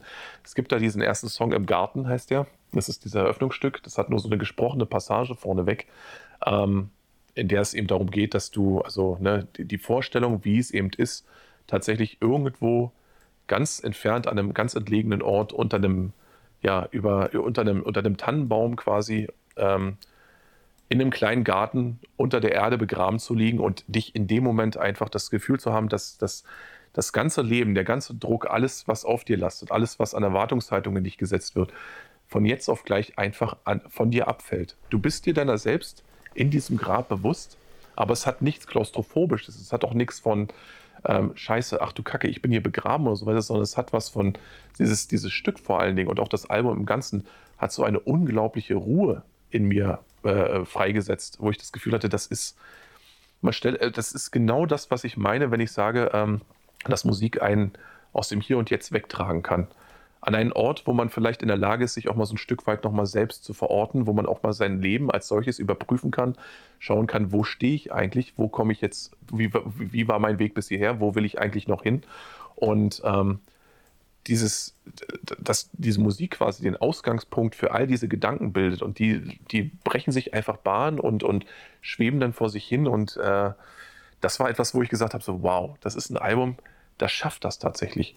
Es ist trotzdem immer noch ein, äh, also wenn ich mir zum Beispiel äh, so ein, ein anderes Stück wie äh, Sterna zum Beispiel anhöre, ähm, das ganze Album ist ja in dieser bajovarischen Mundart gehalten, ähm, das hat auch eine ungeheure Schönheit und Epik an sich, dass so ein Sternenhimmel tatsächlich einfach nur auf eine ganz außergewöhnliche Art und Weise musikalisch vor deinem Auge quasi äh, so, so sich so entstehen lässt, weißt du, das ist absolut großartig gewesen. Aber dieses eine Stück am Anfang im Garten mit dieser gesprochenen Passage vorneweg, ich weiß nicht, was es war, aber da in dem Moment habe ich gedacht so, ähm, nee, noch so weit bist du noch nicht. Ne? Aber es ist die Vorstellung. Weißt du, weil du denkst ja zum ersten Mal, glaube ich, wenn du so deine 30er eintrittst, denkst du zum ersten Mal auch über deine eigene Endlichkeit nach. Wie wird dieses Leben irgendwo, wo geht es noch hin und wie endet es irgendwann? Und die meisten Leute haben ja vor dem Ableben und vor dem Sterben irgendwo so eine Angst. Also so eine natürliche Angst. Natürliche, du möchtest leben, du möchtest ähm, tatsächlich Teil dieser Welt sein. Und sei es auch nur als biologischer Grundreflex, den du irgendwo hast. Aber das das Abtreten und das Loslassen per se nichts Schlimmes sein muss, das ist hier quasi auf eine so besondere Art für mich in Musik gegossen worden, dass das seitdem also Nachhalt. Es ist wirklich so. Jedes Mal, wenn ich dieses Album auflege, fühle ich mich wieder an diesen Zeit und an diesen Ort und all diese Überlegungen und diese langen Spaziergänge erinnert, wo man einfach nur runtergekommen ist und so ein Stück weit zu sich gekommen ist und gesagt hat, egal was da noch kommt, du musst davor keine Angst haben. Das, das geht sowieso alles seinen Gang. Wovor du dich frei machen musst, ist diese ganze Erwartungshaltung, dieser ganze, dieser ganze Druck, der auf dir lastet. Denn du kommst am Ende sowieso nicht lebend raus. Also mach dich frei von all dem, mach dich locker, entspann dich, auch von den Erwartungshaltungen Dritter und versuch einfach für dich persönlich das beste, das angenehmste Leben zu finden. Denn du hast erstens nur dieses eine, das musst du nicht für andere leben. Und ähm, dieses sollte dann der, vom Grundgefühl her so, ich sage jetzt mal, es klingt jetzt vielleicht ein bisschen schmalzig, aber du solltest einen so guten Mittelwert finden in deinem Leben, dass du nicht das Gefühl hast, permanent getrieben zu sein und abgefuckt zu sein und müde und traurig und, und am Ende zu sein, sondern es sollte, es ist, kann diese Emotion natürlich mit beinhalten. Aber was für eine romantische Vorstellung ist das denn? Also, ja, nee, es ist, ich hätte, ich würd, wenn, wenn, ohne Scheiß, wenn das mal so simpel wäre und wenn man da, dann, dann würden das ja viel mehr Leute machen. Gut, viele sind natürlich sehr konservativ und sicherheitsbedacht, aber es ist ja halt nicht immer so einfach, dass man seinen Lebensunterhalt dann bestreiten kann, indem man einen Job macht, wo man glücklich ist. Das ist der Punkt. Also du, du sagst da was ganz Wichtiges. Und ich sage ja, also was ich damit eben auch ganz klar festhalten will, ist, dass das Leben immer ein Kompromiss ist. Es ist immer so. Und es gibt wirtschaftliche Gesetzmäßigkeiten, denen kannst du dich nicht entziehen, wenn du nicht als Penner unter der Bank enden möchtest. Das ist Fakt, aber ab einem bestimmten Punkt muss man einfach feststellen, dass, einem, dass, dass die, die Kompromisse, die man machen muss oder machen muss mit dem Leben insgesamt, dass äh, das Maß dieses Zugeständnisses oft eben auch in deinen Händen liegt und eben auch oft daran gekoppelt ist, wie, selbst, wie du selbst irgendwo die, dich an die Dinge klammerst und wie wichtig es ist, dir irgendwo dieses oder jenes zu erreichen und so weiter. Dass der letzte Schrank beispielsweise keine Regale hat. Ne? Das, das muss ab und zu auch mal wieder in den Kopf rein. Und dass diese, End, dieses, diese Reise definitiv mit dem Tod endet und dass du unweigerlich deswegen nicht dann äh, über, zu übergehen solltest, nur von schönen Moment zu schönem Moment in drei Monaten zu hekten und dazwischen das einfach nur zu ertragen, sondern jeden Tag irgendwo etwas zu finden, wo du sagst, das ist großartig, das macht mir Freude, das bringt mir ein gutes Gefühl. Wie gesagt, der Rest darunter schwingt sowieso mit. Das Leben grapscht jeden Tag nach dir und viel davon ist einfach auch unangenehm und denkt so, scheiße, da muss ich jetzt durch, das muss ich irgendwie ertragen. Aber die Aufgabe, die du hast, ist gleichzeitig eben auch darüber eben diese zweite, diese parallel laufende Kurve zu finden, wo du sagst, okay, ich habe mir heute tatsächlich was gegönnt, ich habe mir heute irgendwo eine, gutes Musik, eine gute Musik angehört, ich habe mir ein Gedichtband vorgenommen und so weiter, ich habe etwas Musisches gemacht, etwas für den Verstand, etwas für den Geist, das mir einfach nur ein Gefühl der, der, der, der ne, nicht der Alltäglichkeit äh, gegeben hat, sondern etwas ähm, Selten, was für die Seele, wenn du so willst. Selten, ja, so ein bisschen. Ne? Selten hat sich Hedonismus so intellektuell angehört wie gerade bei dir. Ähm, Aber ja, du brauchst dann, du brauchst diesen Müßiggang hin und wieder. Ja. Und Müßiggang ist ja auch etwas, was heutzutage eben verbrämt ist. Wir sollten auch der, einen Philosophie-Podcast äh, sollten wir, ja, oder ne? einen Psychologie-Podcast sollten wir auch nochmal in Erwägung ziehen. Nee, aber Fakt ist jedenfalls, ich kann das nachvollziehen. Ich meine, darüber haben wir ja auch im Zuge und haben wir auch am Anfang dieser Sendung nachgesprochen, äh, dass du, wie gesagt, jemand bist, der gesagt hat, also der für sich persönlich äh, entschieden hat, mein Leben braucht Rahmen, in denen ich mich bewege Sonst entgleiten mir die Dinge vielleicht. Ja, nur und, was den Podcast ähm, angeht. Wenn ich im Privaten bin ich total äh, na, das phlegmatisch. Ja, ja, klar, das ist, äh, ähm, was das angeht, äh, das darf man ja auch sein, aber wie gesagt, hin und wieder muss man ja auch wieder den Kurs hinfinden. Und es bedeutet eben nicht, dass man sich dann irgendwo alle zwei Tage, nachdem man sich völlig hat gehen lassen, dann in den Arsch tritt und sagt, so jetzt muss ich mal wieder einen Abwasch machen, sondern dass man jeden Tag, wie gesagt, und das ist meine persönliche Philosophie, jeden Tag irgendwie auch das das Notwendige mit dem Angenehmen versucht in Einklang zu bringen, wenn du verstehst, was ich meine. Und wie gesagt, ähm, es gibt so Alben, die mir dabei helfen, die auch meine persönliche Wahrnehmung Absolut. der Dinge um mich herum verändert haben, wo ich gesagt habe, so, ich sehe Dinge jetzt anders als ähm, bevor ich diese Musik kannte, bevor ich dieses Album beispielsweise kannte. Und das ist ein ungeheurer Verdienst. Ich meine, Luna Rohrer waren damals schon äh, davor schon eins meiner, eine meiner Bands, wo ich gesagt habe, so, wow, die gehören zu den wirklich großen und essentiellen Namen der deutschen Szene. Ähm, aber dieses, dieses Abschlusswerk, dieses, dieser Abschied quasi, das war so dieser Magnum Opus, dieses Magnum Opus, wo ich gesagt habe, hier kommt alles zusammen, was diese Band großartig macht.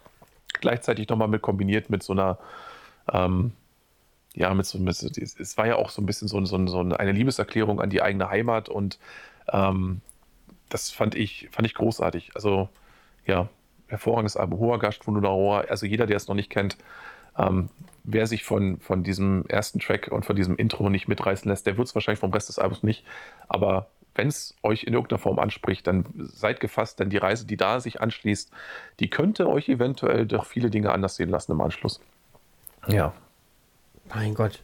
Das ist ja, also da. Deep Shit, weiß. Ja, das ist so. Aber du, du, hast da so einen Punkt gebracht. Also ich habe äh, ja an einer oder anderen Stelle äh, schon erwähnt, dass es bei mir gerade ein bisschen drunter und drüber geht. Und mhm. ich in so einer ganz äh, düsteren Phase, so, so einem richtig dunklen Nachmittag, wo es mir überhaupt nicht gut ging, habe ich erstmal wieder festgestellt, wie wichtig Black Metal für meine seelische Gesundheit ist die, man kennt das, wenn man innerlich angespannt ist, wenn, wenn, wenn, wenn, wenn man nur Herzrasen hat, wenn einen der Magen zusammenkrollt, weil man ein bisschen Angst hat, weil wie geht's weiter und so weiter und so fort. Und dann sitze ich ja, dann im ja. Garten, knall mir die Sonne auf meinen Wanst und dann lasse ich einfach eine Spotify-Playlist laufen. Ähm, äh, äh und die, die, man kann über Spotify sagen, was man will, ne? Aber wenn man so ein, so ein Lied mal sich, wo man mit anfängt, sich ausgesucht hat und das sucht dir automatisch die nächsten Songs selber aus, du entdeckst da viel. Und äh, dann habe ich da einfach zwei Stunden, drei Stunden gelegen, habe mich einfach meiner Melancholie hingegeben, bis es mir dann wirklich mhm. besser ging danach. Und ähm, ja. da habe ich dann wieder, da, in dem Moment habe ich dann wieder die Bedeutung der Musik für mich festgestellt, wie emotional wichtig mir das ist. Das ist ja, das ist ja das, worüber wir uns auch schon äh, des Öfteren unterhalten haben. Ähm, was ich auch damals eben erlebt habe, als ich Teenager war. Also als ich wirklich in dieser Phase war, wo du quasi mit einem Gedanken einschläfst und mit dem anderen Gedanken, völlig anderen Gedanken aufstehst, wo du die Welt jeden Tag neu siehst und alles kotzt dich irgendwie an. So, und das ist ja das, was speziell Metal und eben auch Black Metal für mich getan hat. Ähm, diese Ventilfunktion. Black Metal war melancholisch, also musste ich es nicht mehr sein. Black Metal war aggressiv, also musste ich es nicht mehr sein. Es war so, als hätte jemand wirklich äh, so Ventile aufgestellt und hätte diese Emotionen aus mir, also nur indem sie sie einfach gespiegelt haben, aus mir rausgezogen, dass ich hinterher an so einem Ort war, wo ich gesagt habe, es geht mir jetzt, also ich bin jetzt nicht zwingend äh, irgendwie total sediert, wo ich sage so, okay, jetzt gehe ich hier so voll, voll zugedröhnt und äh, entspannt in die Welt, das nicht. Aber zu wissen, dass man mit dem, was man da äh, empfindet, nicht allein ist und dass es dafür tatsächlich auch eine künstlerische Ausdrucksform gibt, die einem, die einem entspricht. Darf ich mal eine ich glaube, hochtrabende Frage stellen? Ja, bitte. Und zwar, Entschuldigung, wenn ich ins Wort falle, aber könnte nee, ähm, die Musik wirklich so eine Art, wenn du das so beschreibst, Drogenersatz sein, was sich andere, wenn sie das in der Musik nicht finden, vielleicht in der Tüte oder im Alkohol oder wer weiß wie holen, äh, dass wir uns da quasi nur die Kopfhörer aufsetzen müssen, um äh, ja da abgeholt zu werden, ohne die negativen Nachwirkungen eines, in Anführungszeichen, Katers? Ähm, ich glaube, dass Alkohol, dass Drogen, aber auch dass zum Beispiel Musik, dass auch zum Beispiel Videospiele oder, oder einfach nur, keine Ahnung, in die Glotze stehen oder sowas, das ist alles eine Form von Escapism. Das ist immer alles eine Form von, ich muss hier raus. Ja. Ich will das, was hier ja, ja. und jetzt ist, will ich nicht, ich will woanders sein. So und ähm, das, es gibt da, also ich muss sagen, der große Unterschied, und da bin ich auch sehr, sehr dankbar für, ist, dass, ähm, dass speziell Musik und speziell auch eben äh, in dem Fall, um bei dem Thema zu bleiben, Black Metal, ähm, anders als zum Beispiel, keine Ahnung, irgendwelche Narkotika oder ähnliches oder Alkohol beispielsweise, auf mich immer eine kathartische Wirkung gehabt hat. Das heißt also, ich war ähm, mit den großen Klassikern meiner Zeit, also den Alben, wo ich sage, die haben für mich wirklich eine Art Umdenken eingeleitet oder für mich neue Horizonte eröffnet, war ich hinterher immer an einem anderen Punkt, als ich es vorher war. Und diese, dieser Erkenntniszugewinn, ne, der war für mich etwas Bleibendes und in der Regel auch etwas Positives. Und ähm, das heißt also, wenn ich irgendjemand empfehlen müsste, okay, ne, du möchtest vielleicht dem hier und jetzt vielleicht ein Stück weit abschwören, du möchtest deine, eine Pause davon nehmen, du möchtest vielleicht andere, auch mentale Welten, auch emotionale Welten erkunden, dann versuch es lieber auf die Art und Weise.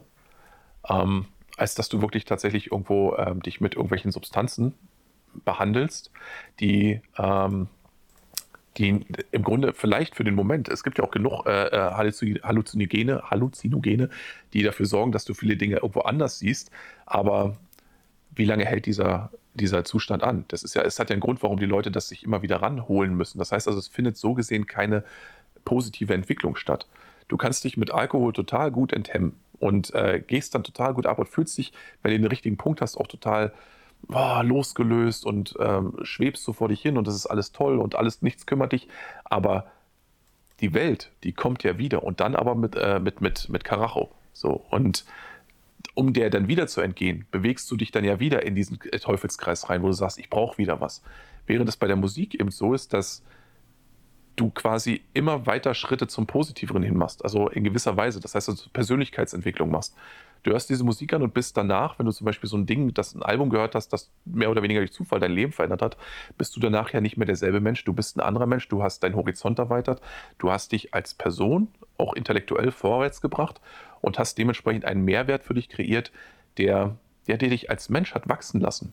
So, und das ist eben dieser Kernunterschied, den ich hier tatsächlich sehe und ähm, von dem ich auch behaupten würde, dass, äh, dass, dass das eine Form von, von äh, Realitätsflucht ist, die Mehrwert mitbringt. Ne? Die eben nicht dafür sorgt, dass du dich, abgesehen von deiner leeren Geldbörse vielleicht, dass du dich hinterher wie scheiße fühlst oder das Gefühl hast, ich muss jetzt was nachlegen, weil ähm, ich bin immer noch an demselben Punkt. Ich bin bloß jetzt aufgewacht. Weißt du?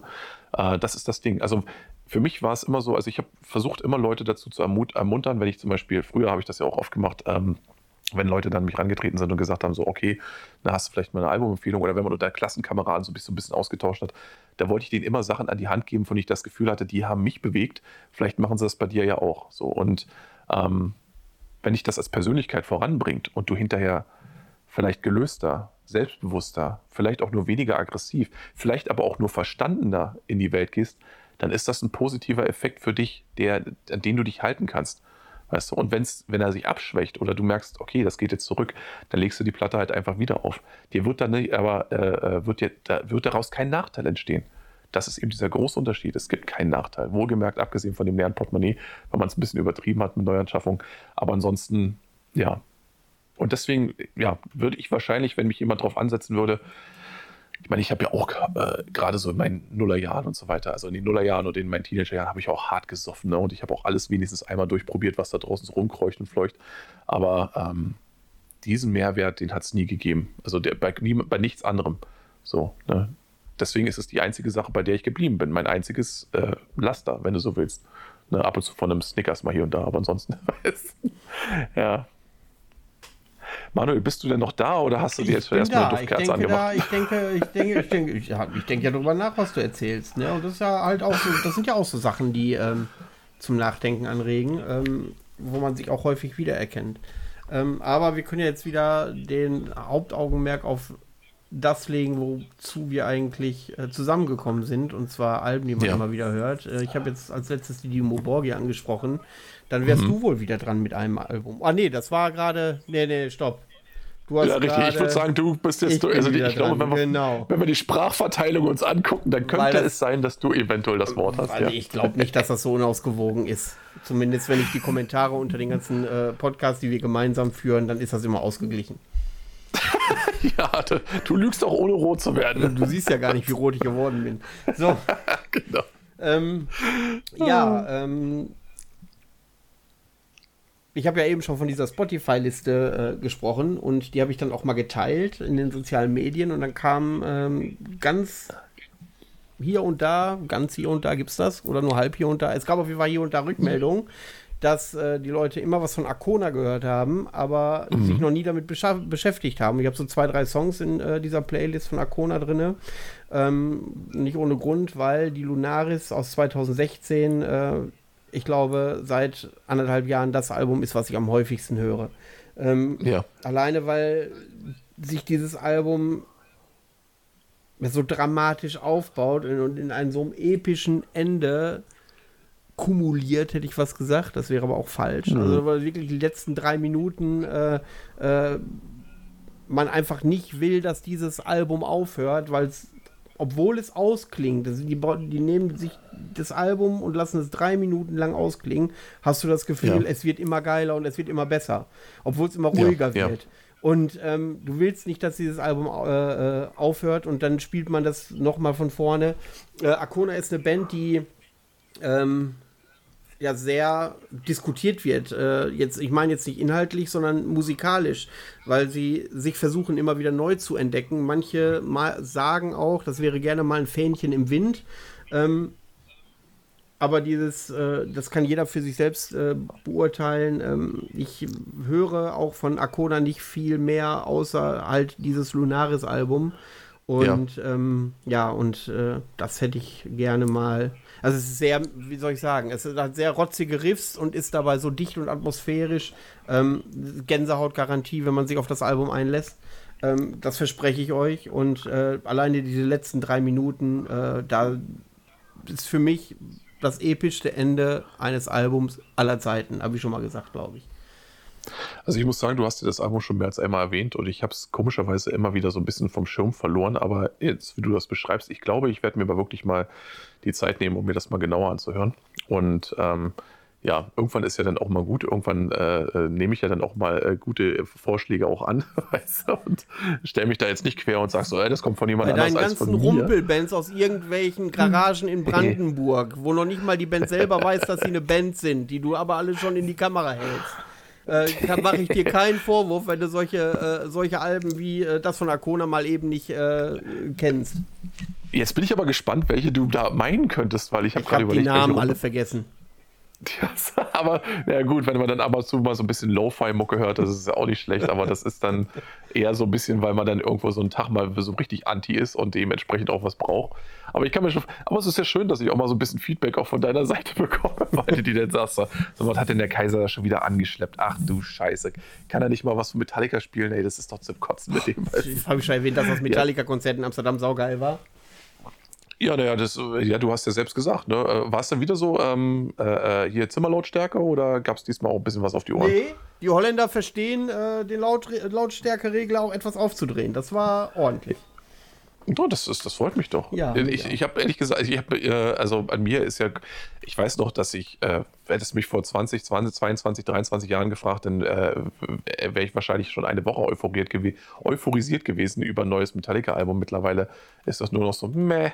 So, ne? Ähm, ja, aber das ist so okay. Und das ist ja auch das, worauf wir immer wieder zu sprechen kommen, solange es die Klassiker gibt ähm, und die nicht wie bei Star Wars immer wieder weiter verschlimmbessert werden, solange kann man auf die sich beziehen und muss nicht zwingend irgendwo in die neueren Dinger reinhören. Ich bin ganz Aber, ehrlich, das Metallica-Album hat mich auch nur abgeholt, weil ich wirklich äh, drei, also ich hatte immer den Wunsch, vier Songs mal live zu hören, die ich von Metallica noch nie live gehört habe.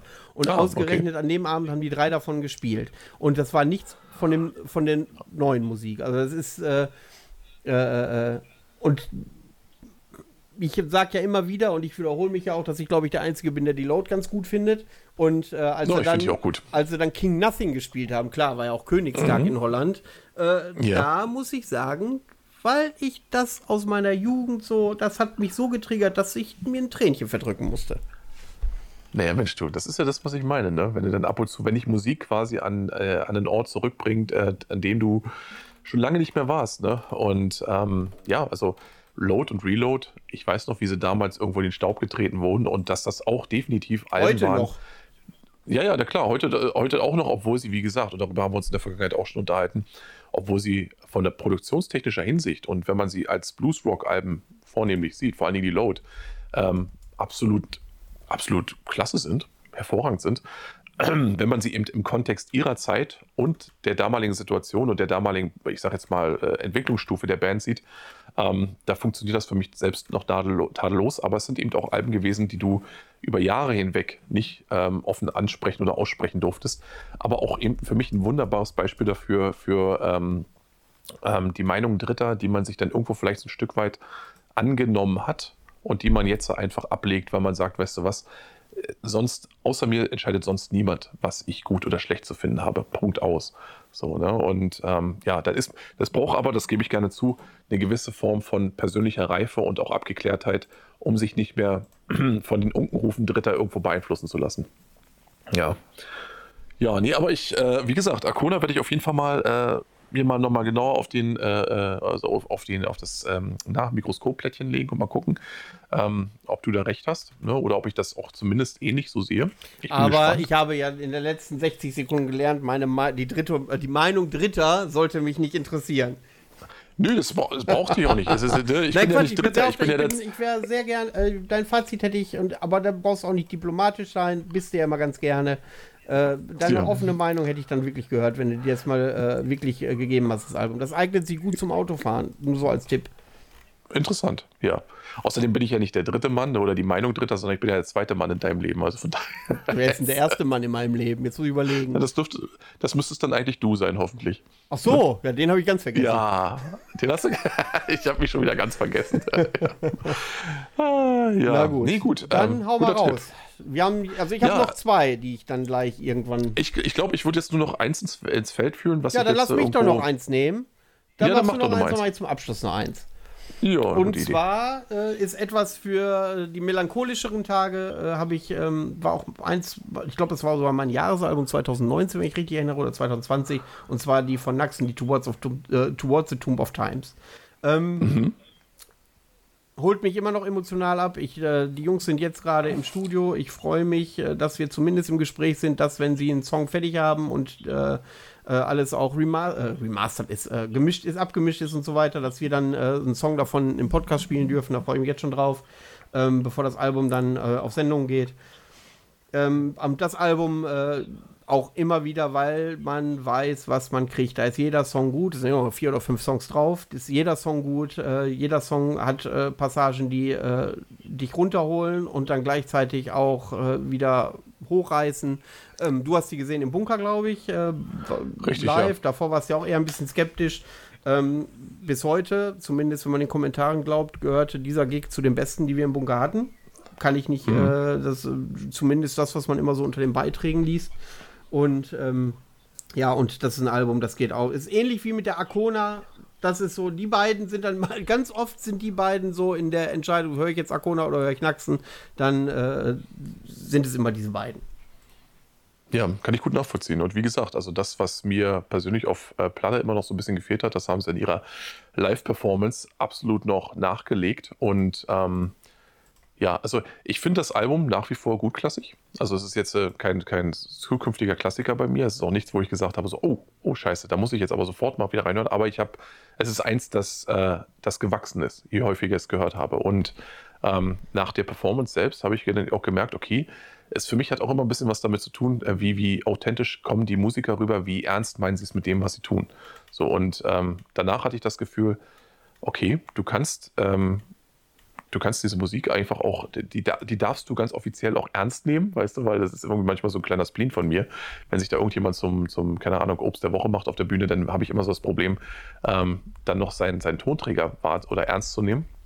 Aber da kam dann tatsächlich irgendwo die, also die performance-technische Unterstützung eines an sich guten Albums, das in, insgesamt jetzt zu mir einfach, also für mich ein Gesamtbild erschaffen hat, wo ich sage, so, jo, ähm, die Band kann ich zumindest mit Respekt betrachten und ich bin auch durchaus gewillt, mir zukünftige Sachen anzuhören, weil ich jetzt schon das Gefühl habe, dass sie keine Zeitverschwendung sein werden. Ob sie gut oder schlecht sind, das wird sich zeigen, aber sie werden zumindest keine Zeitverschwendung sein. Genau. Und äh, Ja. ich erinnere mich noch an eine lustige Anekdote, dass äh, äh, Irrsinn verrückt geworden ist, weil der Drummer so ein Perfektionist ist. Und äh, der äh, Drummer ist auch äh, einer Stage-Crew beim äh, Zappenduster und bei der Wintermelodie und der ist auch bei den anderen Drummern so perfektionistisch. Also das Eieiei. war, äh, ist wirklich so, dass er da, er hat sein eigenes Schlagzeug da zur Verfügung gestellt. Das heißt, wenn jemand zum Zappenduster oder Wintermelodie geht, ich weiß nicht, wie es in Zukunft ist, aber die letzten Male war halt immer das äh, Drum-Set von, von Naxen auf der Bühne. Und Ja. äh, da er, erinnere ich mich noch, dass es wirklich das Irrsinn am Anfang die Augen gerollt hat, weil sie so penibel auf die Millimeter genau die Drums eingestellt haben wollte. Und äh, dann aber am Ende gesagt hat, äh, dass es ein Top-Konzert war, dass, dass es alles äh, seinen Sinn hatte, was äh, der Drummer da angestellt hat. Und ich denke die ganze Zeit, wenn ich sowas höre, immer nur an das Drumset von dem Mario von den Maggots, wo bei dem einen Hi-Hat dann 400 so Becken. Pin- Das Problem ist, Ja. der, der Dennis, der haut nur 200 Mal auf die Becken drauf. Also sind Minimum 200 von diesen Becken überflüssig. ja, siehst Ich habe ne? diese scheiß Trommeln schon 100 Mal auf und ab gebaut. Der braucht mir mit seinem Ja. Rack nicht mehr kommen. Der kriegt die Krise. Ich sage, ich halte jetzt noch zwei Becken hin und jetzt die, Also bitte. Die stellst du dann selbst persönlich dahin, ja? Also du, du hältst die fest während des Gigs. Ja, genau. Zwei Stück. Da darf er sich aussuchen, welche. schön, ja. Und dann hast du, wie gesagt, andere Drummer da, da fehlt dann einfach so, eine, also so ein pizzaförmiges Dreieck aus so einer Hi-Hat und du denkst ja, okay, so geht es offensichtlich auch. Weißt du, also, wo du dann irgendwo sagst, ah, komplett scheiß drauf. Ne? Ja, finde ich gut. Aber es, das, da sind wir wieder bei dem gesunden Mittelfeld. Ne? Es muss solche und solche geben. Äh, ich mag eine gepflegte Punk-Attitüde, wo man dann Sachen. Äh, der, der, der von, von, von, von äh, Silent Legis Inter Arma reden wir. Ähm, ja das ist ein super Typ und der ist auch passioniert und so weiter und so fort, ne? Aber wenn du auf der Bühne arbeitest und äh, ja, wir müssen das Drumset komplett umbauen, du hast 20 Minuten und dann kommt er da mit 800 Zentner Material an, äh, dann ja. ist das manchmal schon stressig. Das kann ich nachvollziehen. Das kann ich sehr gut nachvollziehen. Ja. Gut, dann kommen wir ah. zu deinem letzten Album für heute. Mein letztes Album für heute, ja. Also ähm, ich glaube, dass ähm, ich habe für mich so ein bisschen hin und her äh, geschwankt. Ähm, ich habe es vorhin schon mal kurz erwähnt. Äh, Alcest würden bei mir noch ganz vorne mit dabei spielen. Ich habe ähm, also das jüngere von beiden, die Spiritual Instinct. Ähm, ich muss sagen, also eigentlich das, das mein, mein, lieb, mein lieberes Album, ist das irgendwie ist das ein Wort? Also das Album, was ich mehr mag, ist eigentlich immer noch die äh, Le Voyage de l'Homme. Ähm, weil dieses Album also da sind so fantastische Songs drauf, das ist einfach so perfekt in seiner Art und Weise. Ähm, ich versuche mich jetzt mal nicht an der französischen Aussprache, ich könnte es vielleicht hinbekommen, aber ich lasse es mal lieber gut sein. Aber Track 2 speziell, der dann am Ende nochmal ähm, ja, so eine ruhige Passage, so ein kleines Intermezzo hat und dann nochmal in so einem wunderbar äh, sphärischen Part übergeht, der einfach nur so fließt. Es ist, ähm, nicht mal das Französische in, in, in, in der, in, in, im Gesang und so weiter und dieses sehr, sehr zarte und, und fragile stören mich da in irgendeiner, ähm, in irgendeiner Art und Weise, weil das Gesamtkonzept einfach so, so fließt und so, so, so in sich einfach schön ist. Also es ist nicht so, dass du das Gefühl hast, irgendwie, ähm, du hast es hier mit, mit, mit hässlicher und mit aggressiver Musik zu tun, sondern du hast hier Musiker, die definitiv aus der Szene kommen und ähm, die, ich meine, ne, auch der gute Nature, ich glaube, der hat ja sogar mal irgendwo kurz eine Position bei Pest Noir irgendwo noch inne, inne gehabt. Äh, das liegt jetzt alles schon Ewigkeiten zurück. Jetzt ist es jemand, der offensichtlich nur noch danach geht, was er persönlich irgendwo selbst für richtig hält, was er selbst irgendwo fühlt in der Musik. Er ist ein offensichtlicher musikalischer Schöngeist und das tradiert dann auch wunderbar in die Musik rein. Ähm, sicherlich ein Album, was viele einfach ja, vom Punkt oder vom Start weg beim ersten Hören sofort als äh, Why Are You Gay ähm, äh, disqualifizieren würden. Ähm, und ich musste sagen, nach der Le Voyage, da hatte ich auch kurzzeitig so ein bisschen die Befürchtung, dass das jetzt in einen Bereich abgeht, wo ich selbst ich ihnen nicht mehr folgen kann. Das ist speziell mit der Shelter, wo ich dann sagte, okay, jetzt, äh, das ist definitiv gay. Aber dann kamen sie ja nochmal mit, wie gesagt, also ne, äh, die, die sechs, sieben Jahre später mit der äh, Spiritual Instinct nochmal sowas von geballt zurück, ähm, dass diese beiden Alben eigentlich Kopf an Kopf immer wieder bei mir irgendwo laufen. Das sind auch so Sommeralben, muss ich wirklich so sagen. Ähm, die auf der einen Seite, gerade die Spiritual, hat so eine hat so eine Wucht in sich, aber gleichzeitig eben auch so eine Finesse und so eine Fragilität, also das in der Kombination hinzubekommen, das zu kombinieren und derartig effektiv irgendwo rüberzubringen, das, es gibt in meinen, also wenn ich jetzt überlegen müsste, ich müsste schon sehr lange überlegen, um da überhaupt eine Band zu finden, die das ähnlich perfekt kombiniert. Ähm, aber SS schaffen das und ähm, begeistern mich jedes Mal aufs Neue.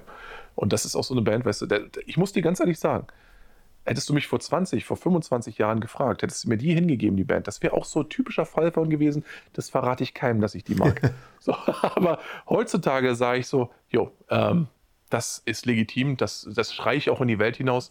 Jeder, der so ein bisschen tatsächlich auch mal eine, ähm, ich meine, fünf Minuten Pause von ähm, Aggressivität und Brachialität braucht, der findet hier eine wunderbar äh, blumige Blumenwiese, auf der er dann sich irgendwo mal so im, im Sommerkleid tanzend irgendwo also mal ein bisschen entspannen kann, wenn er so will. Ne? Jetzt also vornehmlich als Frau, als Mann würde ich das jetzt nicht unbedingt, äh, ne? ich meine, äh, klar, selbst in dem heutigen Klima würde ich wahrscheinlich Sorge haben, dass mich dann irgendeiner anspringt.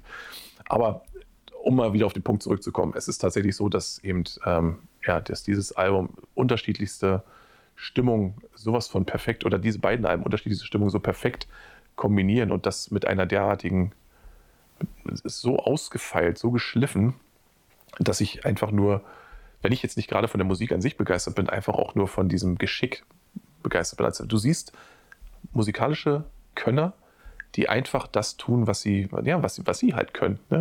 Und zwar mit so, so, einer Souveränität, die ihnen so fließend und leicht von der Hand geht, dass du da sitzt als Laie und denkst so, wow, das ist die, die, ne? Keine Ahnung, die leben im Jahr 3000, weißt du, wie man immer so schön sagt, das Meme, ne? Ja, ne? Ja, das ist also wie gesagt, äh, Le Voyage de l'Âme und ähm, Spiritual Instinct als Test. Die hallen bei mir auch schon äh, diverse Jahre jetzt nach, beide Alben. Definitiv. Das wird übrigens musikalisch eine sehr trockene Runde diesmal, weil wir keine Songs einspielen. Ja, stimmt. Ne? Ja, die meisten dafür Old würden uns ja wahrscheinlich auch Copyright. Ja, richtig. Die würden uns wahrscheinlich copyright-technisch auch gleich einfach in den Arsch aufreißen. Dann. Ja, kommt Deswegen, drauf an. Es gibt äh, so ein, zwei, also es gab auch hier äh, bei der äh, Folge mit Sylvain gab es halt auch so ein großes Hin und Her bei Season of Mist. Die sind sehr rigoros was ja, ähm, ja das äh, Teilen der Musik ihrer Künstler angeht. Ähm, ich habe da mit Florian gesprochen, es gibt da viel für und wider. Als Band bist du dankbar, dass äh, das Label auch äh, sich bemüht ist, dass deine Arbeit auch ehrlich honoriert wird, so ungefähr.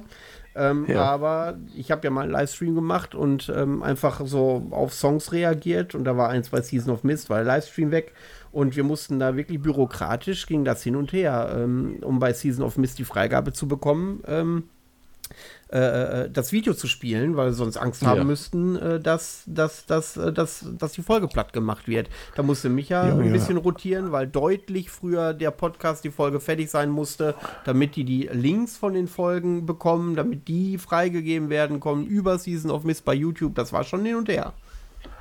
Äh, klingt auf jeden Fall nervig, ja. Ja, das ist so. Mhm. Ähm, wie gesagt, das ist ähm, immer so ein zweischneidiges Schwert, aber äh, ja, das ja, mit dem, mit dem Urheberrecht, Oldschool, mit dem Urheberrecht ist das eigentlich so eine Sache. Bei Season of Mist bin ich jetzt immer vorsichtig. Äh, sonst frage ich ja. eigentlich immer die Künstler, wenn, wenn wir was spielen und die sind meistens auch recht dankbar, wenn wir das spielen wollen. Ja, ja. Nö, aber wie gesagt, ne, wenn es was nicht ist, äh, das, das muss jetzt auch nicht zwingend. Wir machen es heute oldschool, warum nicht? Ja, genau. Einmal so mhm. back to the roots. Schade, genau. bräuchten wir ein paar Tonprobleme. Ja, die kommen bestimmt noch. noch haben wir unsere Spuren ja nicht übertragen. Das ist richtig, das ist richtig. Ne? Richtig, richtig. Na gut, dann komme ich jetzt mal zum letzten Album und die dürfen natürlich ja. überhaupt nicht fehlen, das ist warm. Und ja. ähm, jeder rechnet jetzt mit der Exercise in Futility oder ähm, The Age of Excuse, aber das ist es nicht, sondern es ist die. Ich habe jetzt überlegt, ob ich äh, eine EP aus 2006 nenne, da haben sie ja zwei rausgehauen. Äh, ich habe das Debütalbum Grosa genommen aus 2008. Ich habe übrigens neulich. Ja, guck an, ja.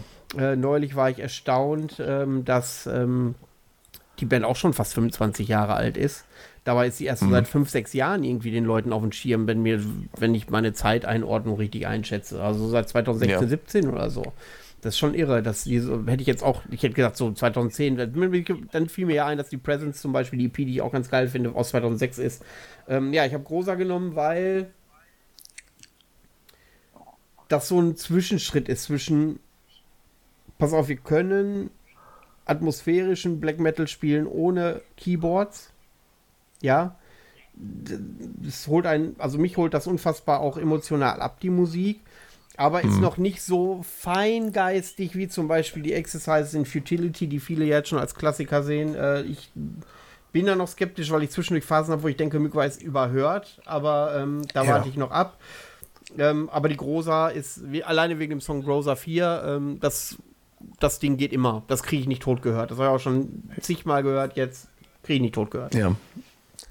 Interessantes Beispiel, weil ähm, ich habe ich hab, ähm, letztens, welche Band hatte ich denn da im Kopf? Äh, aber es ging so um Bands, die ähm, in einem anderen Gespräch, es ging da um Bands, die ich quasi so ein bisschen aus meiner Wahrnehmung wegschiebe, weil ich aus welchem Grund auch immer, frage mich nicht warum, erst warte, bis dieser scheiß Hype-Train endlich an mir vorbei ist, bevor ich mich dann irgendwo damit ähm, beschäftige, weil ich irgendwie immer noch so eine innere Widerwart spüre bei mir, äh, wenn es um Bands geht, die alle irgendwie geil finden. Und zwar ausnahmslos und absolut kompromisslos. Und wirklich von Karl Arsch bis hin zu äh, 30-jährigen Die Hard-Fan, also drei, seit 30 Jahren in der Szene Die Hard-Fan und so.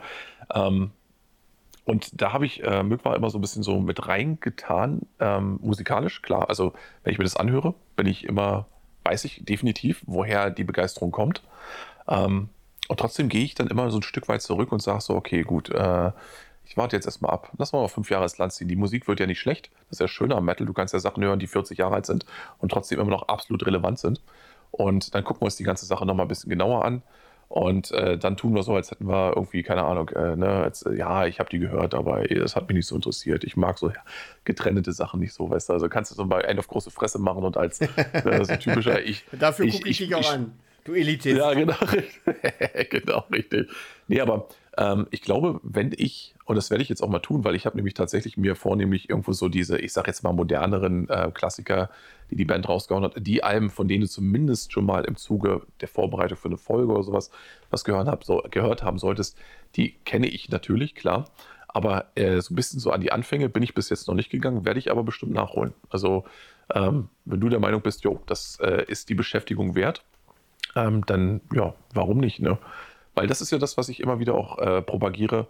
Äh, Mundpropaganda von Leuten, von denen du weißt, dass ihr Geschmack durchaus äh, einen Mehrwert bietet, ist mir immer noch tausendmal lieber als, äh, keine Ahnung, gekaufte Interviews, äh, Samplerbeiträge oder ähnlicher Scheißdreck. Ne? Ja. Ähm, da sagst du was. Also es ist wirklich so, dass es, äh, dass zumindest bei mir ist es der Fall, dass ich viel mit Musik überschüttet werde, auch aus unterschiedlichsten Quellen. Ähm, dann gibt es Leute, die in den sozialen Medien Musik teilen. Dann gibt es auch wirklich nur so eine Handvoll, wo ich sage, okay, da fühle ich mich jetzt erstmal motiviert, da überhaupt erstmal reinzuhören. Also ja, es gibt, ich, es tut mir auch leid für alle meine Freunde, die mir über WhatsApp irgendwelche Alben schicken, wo ich auch weiß, die können nicht schlecht sein, sonst würden sie es mir nicht schicken. Aber ich dann die Muße, A, bin ich ein vergesslicher alter Sack. Das heißt, wenn die mir was schicken und ich sage, ja, höre ich mir später an, weil ich gerade irgendwas anderes mache, habe ich es fünf Minuten später wieder vergessen, taucht nie wieder auf. Aber manchmal ist es ja. auch so, dass ich sage, ich kann jetzt gerade nicht und dann äh, tue ich mich schwer, mich darauf einzulassen. So. Und da gibt es dann so ein mhm. paar Leute, wo ich sage, okay, da kannst du erstmal vertrauensvoll äh, ein Ohr riskieren.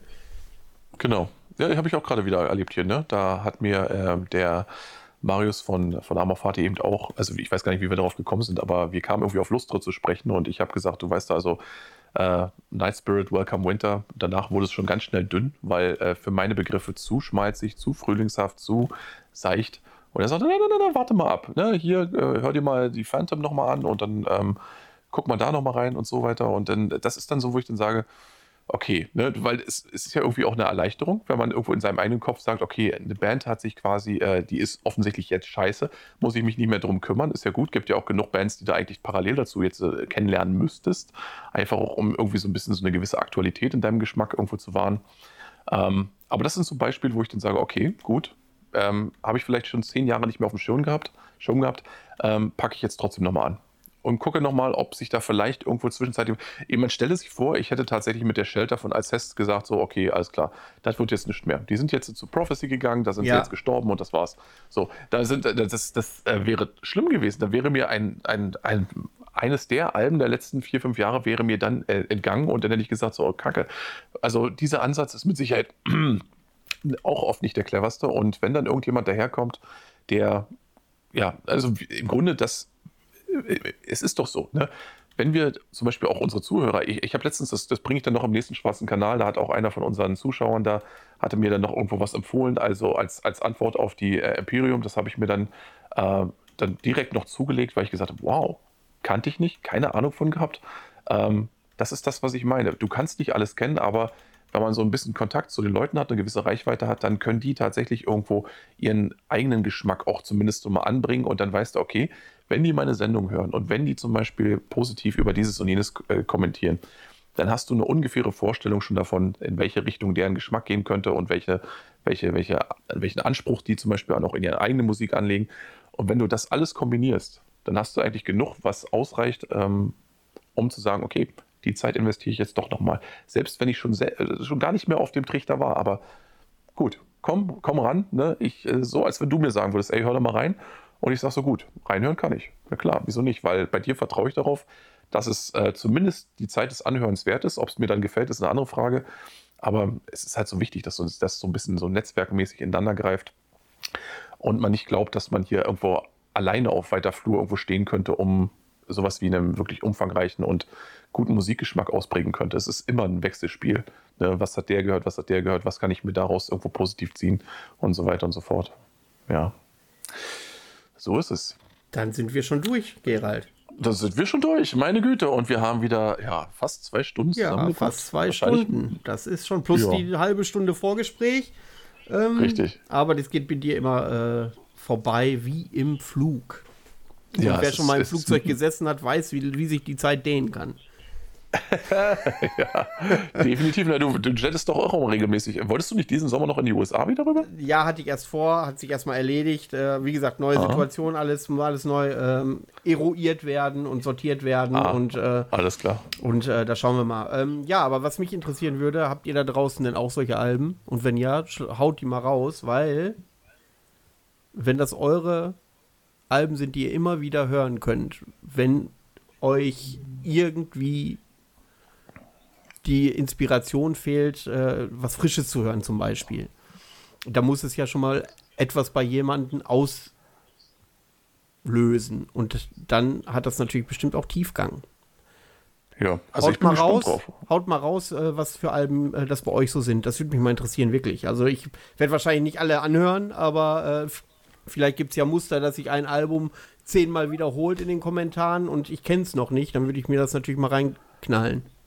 Ja, ja. Ja, und das hast ja auch, äh, ich meine, das ist ja heutzutage, das Schöne ist ja, das ist mir zum Beispiel bei unseren Hörern zum weiten, im weiten Feld auch aufgefallen, dass, ähm, dass es nicht eben nur immer der, der krampfhafte Versuch ist, irgendwas rauszupulen oder äh, zu empfehlen, was man durch Zufall irgendwo auf irgendeinem Tape äh, äh mal gehört hat und es sagt so, ich bin der Einzige, der das Tape wahrscheinlich hat. Das ist jetzt meine Empfehlung. Das müssen jetzt alles andere, alle anderen gut finden, weil ich so underground bin und das, äh, ich bin hier das Trüffelschwein und äh, ne, der Rest sieht sowieso nicht durch.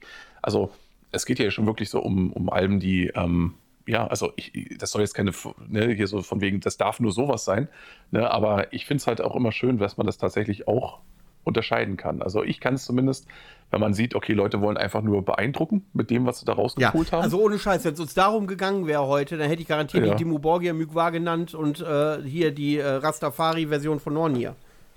Ja, genau, richtig.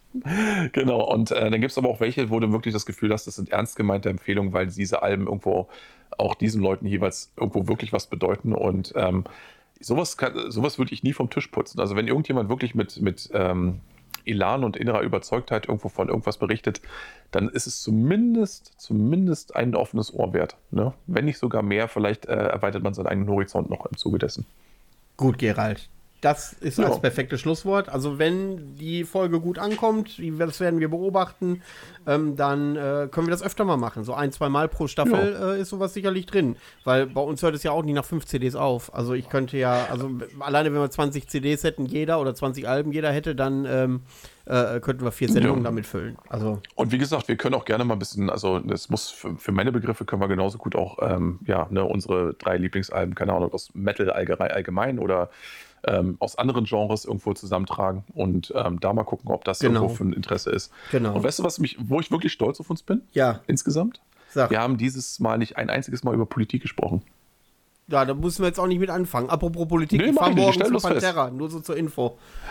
Ah, das wusste ich doch, genau. Deswegen bist du auch auf der Gefährderliste und darfst nicht in die USA. Stimmt. So. Also morgen ist Pantera genau. und den Rest äh, sehen wir äh, beim Under the Black Sun hoffentlich. Kommt da mal alle hin. Ähm, so ist es. Ja, und dann kommt die Folge danach. Es war immer so eine Sache mit Ankü Ankündigungen, aber wir werden dann sicherlich über das Under the Black Sun sprechen. Vielleicht machen wir auch irgendwas ja. vor Ort. Wir werden sehen. Ähm, das wird dann genau. in zwei Wochen äh, der Fall sein. Und dann kommt schon wieder der nächste Gast. Und denkt dran, jedes Kanalmitglied darf dann Fragen stellen und ihr erfahrt dann, wer der Gast ist. Also im besten Fall vorwärts. Also, ich frage mich generell, wer ist der Gast? Und schon hat er eine Frage gestellt. So. ja. Gut. Gut. Dann wünsche ich euch einen äh, schönen Restsonntag. Dir nochmal, Gerald, vielen Dank für deine Zeit. Hat, es war mir ja, wieder ein inneres noch. Kinderschreddern. Ähm, Absolut. Ja, Dito. Wir hören uns ja. und euch eine verbleibende schöne Zeit. Ciao. Bis dann. Macht's gut.